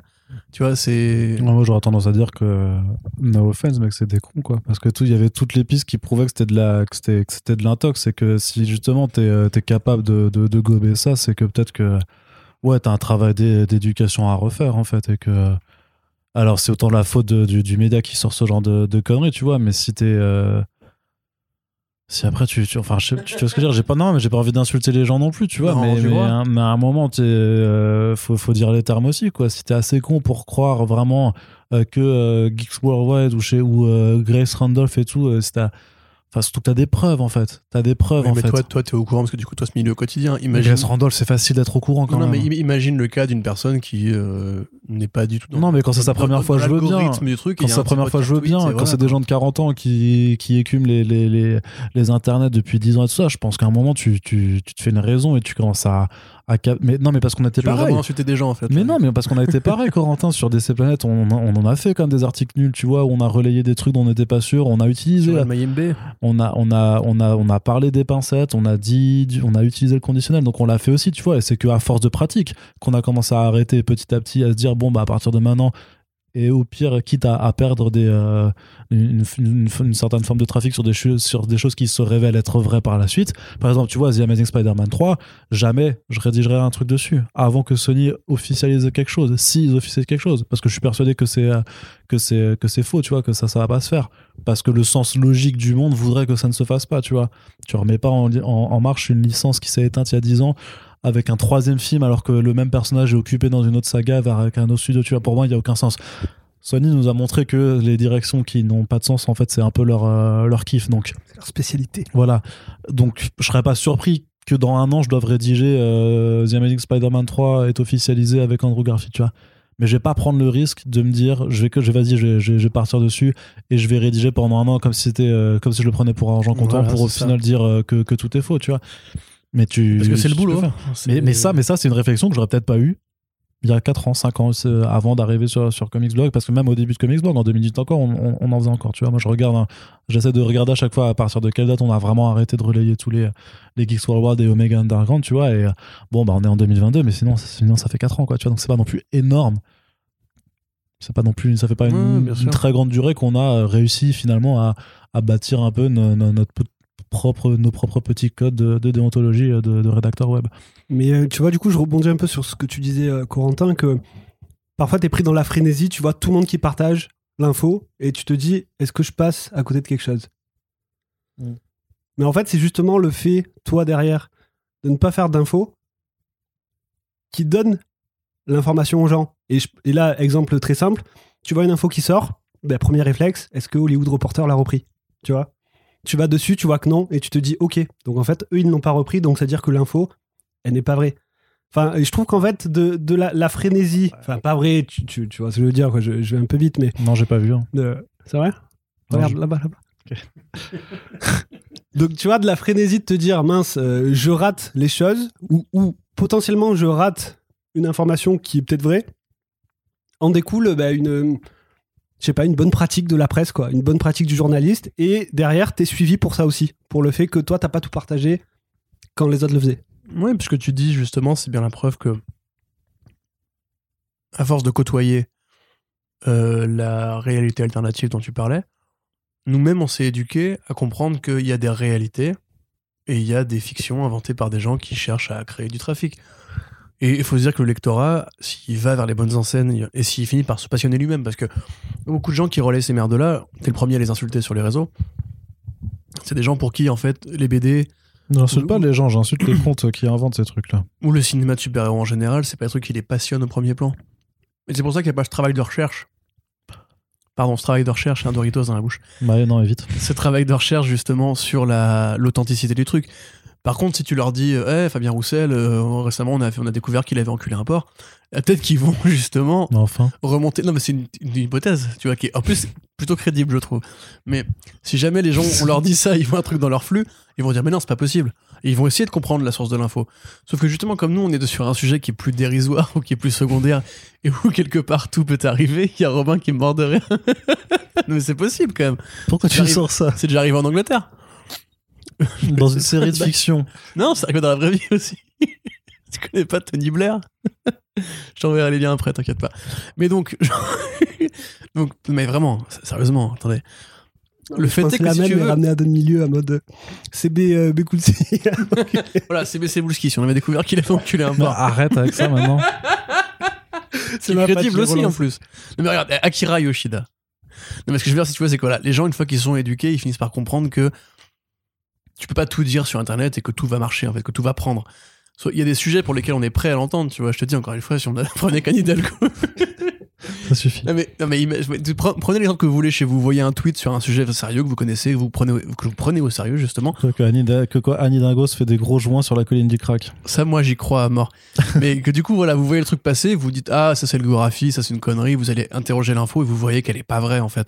Sauf que les super héros, c'est un sujet qui est désuet, un sujet que les- et en plus où justement tout peut arriver, ils peuvent. Parce que les trucs que dit RPK ou que donc disent Murphy Multiverse, c'est peut-être crédible. Tu vois, s'ils se disent, s'ils te disent pardon demain. On va faire un film sur, euh, je ne sais pas moi, en bouche bug. Bon, c'est pas crédible en l'occurrence, mais sur l'Arfleeze. On va faire un film sur l'Arfleeze. Moi, tu dis, ouais, effectivement, pourquoi pas, c'est pas, pas déconnant. Sauf qu'après, si tu veux, tu regardes ce qu'ils ont annoncé d'autres dans la semaine où ils te disent, on va faire un film sur l'Arfleeze, on va faire un film sur Kilowog, on va faire un film sur le détective Chimp, on va faire un film sur, sur Zatanna, etc., etc. Tu te dis, ah, ok, en fait, eux, ils tirent en rafale, ils disent que des conneries.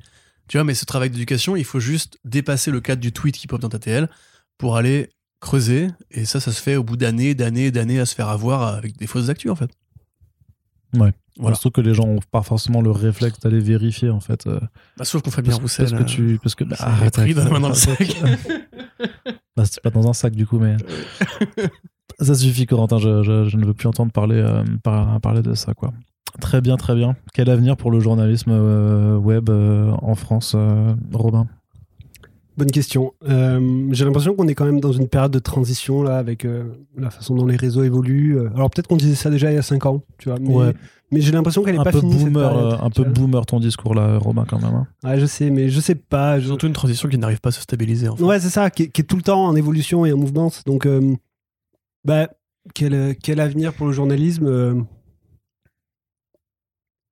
Je Oula. pas la je, pense, je pense que le blanc, je pense que le blanc est assez équivoque. Ouais, c'est la euh, réponse, en fait. Et pas très, pas très enthousiasmant. Le chômage, hein. c'est quel avenir pour, le- Ouais. pour le journalisme Non, mais franchement, c'est continuer à faire euh, bah, du mieux qu'on peut. C'est peut-être un peu bête de dire comme ça, mais avec la déontologie qu'on se fixe, la ligne éditoriale qu'on estime être euh, la plus juste possible, et euh, convaincre euh, lecteur par lecteur. euh, Un lecteur à la fois. ouais, c'est ça. Un lecteur, une Alors c'est peut-être un peu fois. pessimiste euh, cette façon de dire, mais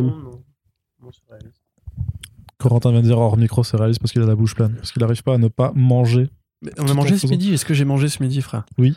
N- Non, la réponse est non. Ah bah pour une fois.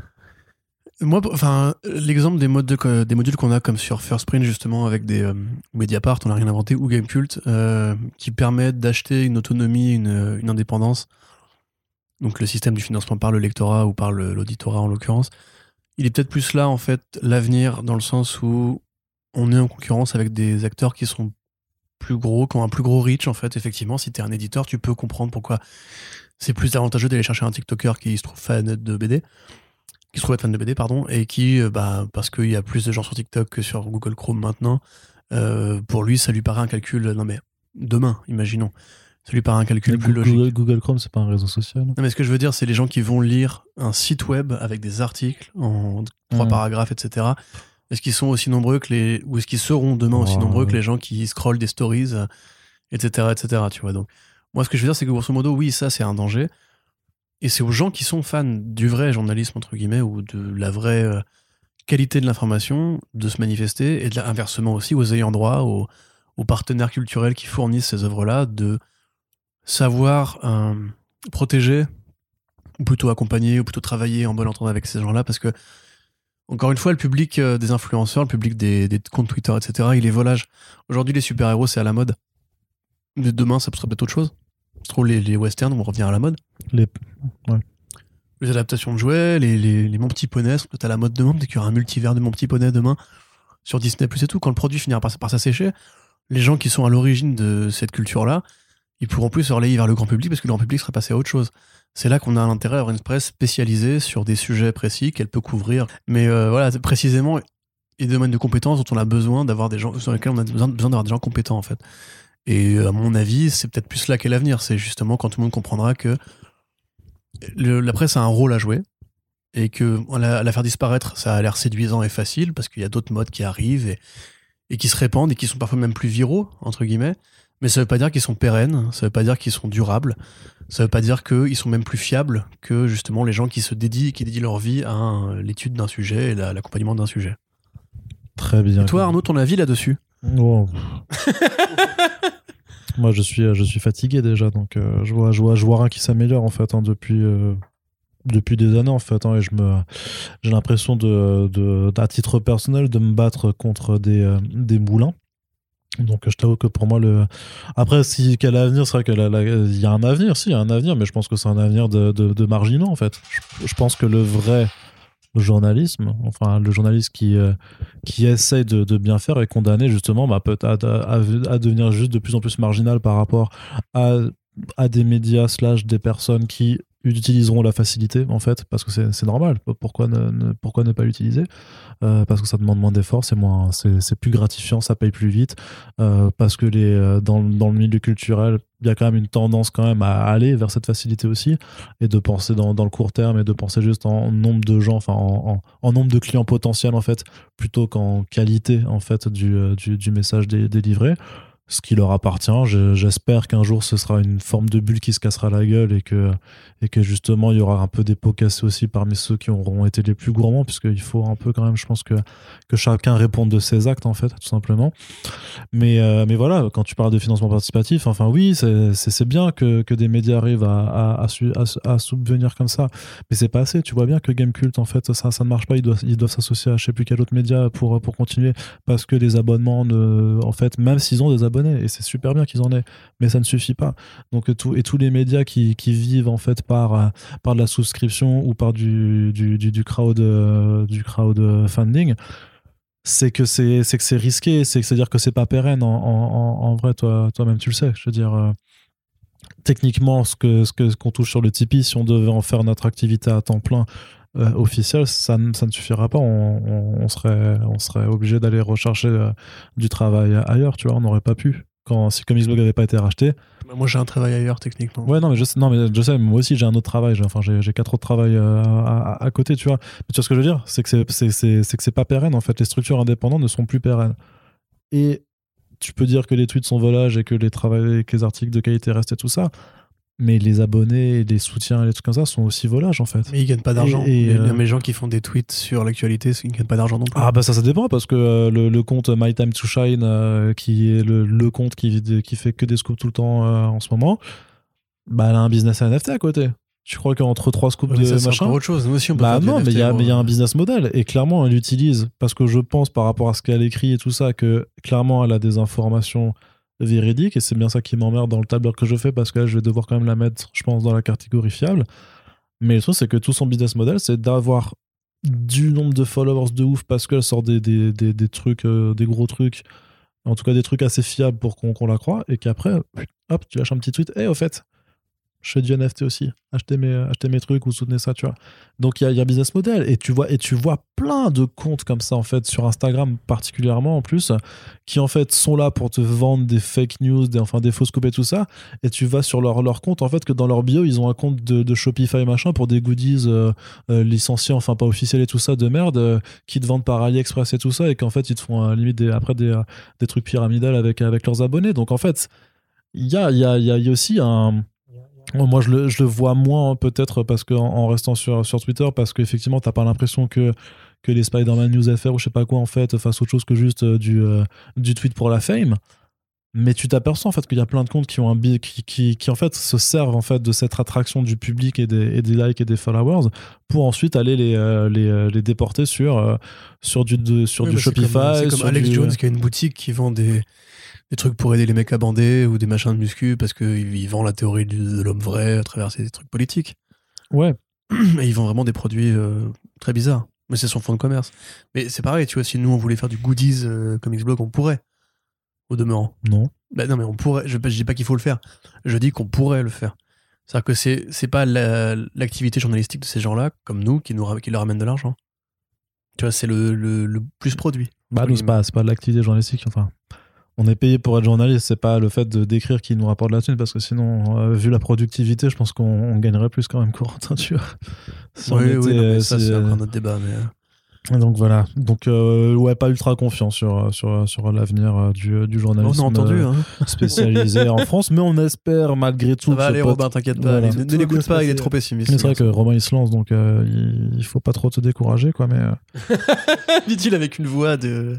Mais du courage, Éteinte. tu. Non, mais faut pas, faut pas se mentir non plus qu'il il te faudra du courage quand même. hein. Après, tu le sais, je pense que je, je ne t'apprends rien. Bref, on espère quand même que cette émission ne vous a pas trop déprimé si les questions de journalisme et d'information et de traitement de l'information vous intéressent. On espère vous avoir, avoir, vous apport- avoir pu vous apporter une grille de lecture. Forcément, nous, on est dans nos, nos petits milieux, c'est un aspect particulier euh, qu'on avait envie de, réexplorer euh, à notre façon, mais bien entendu pour les prochains épisodes, euh, on, on continuera hein, d'aller explorer d'autres horizons culturels justement, parce que c'était le but aussi de, de cette saison 2 qui prendra fin quand je l'aurai décidé avant de trouver un autre angle pour la, la saison 3. De toute façon, on est là pour parler de journalisme, on espère que ça vous plaît. On vous rappelle que The Pulse, et ça vous le constatez aussi, c'est un podcast qui est rare, et donc ce qui est rare est donc précieux. Donc, si ça vous intéresse, si ça vous plaît, si vous voulez nous soutenir dans notre démarche, on vous rappelle qu'il faut partager ces podcasts, parlez-en autour de vous. Si vous êtes journaliste et que ça, ça vous plaît, que vous voulez participer, n'hésitez pas à m'envoyer un DM sur les internets. Regardez, c'est comme ça que Robin, il est arrivé là-dedans. Tout part d'un petit message, tout simplement. Donc voilà, je suis très très ouvert à, avoir ce genre de discussion euh, et donc bah, en espérant que ça attire quelques-uns d'entre vous. On vous dit à très bientôt pour la prochaine émission. Robin, merci à toi d'être euh, venu. Où est-ce qu'on va pouvoir te, te, te suivre? Bah écoute, pour l'instant, euh, je suis également, j'ai oublié de le dire tout à l'heure, euh, rédacteur sur le site de Chronique Disney. Mhm. Donc euh, voilà, euh, toutes les problématiques euh, qu'on a évoquées, euh, je les vis depuis 10 ans que je suis sur le site également, même si c'était en tant que bénévole. Et sinon, bah écoutez, sur les réseaux, sur Twitter. Très bien, très très bien. Corentin, euh, bah non, je te pose pas la question, tout le monde sait où est-ce qu'on peut te suivre quand même. C'est n'importe quoi, n'importe quoi. Bref, on Il est con. Ah, il est bête, ah, il est bête. Mais cette bêtise, on l'apprécie et on, esprit- on apprécie le podcast également. Merci de nous avoir écoutés et on vous dit à très bientôt pour la prochaine émission. Salut Salut. Salut. Big up Roussel.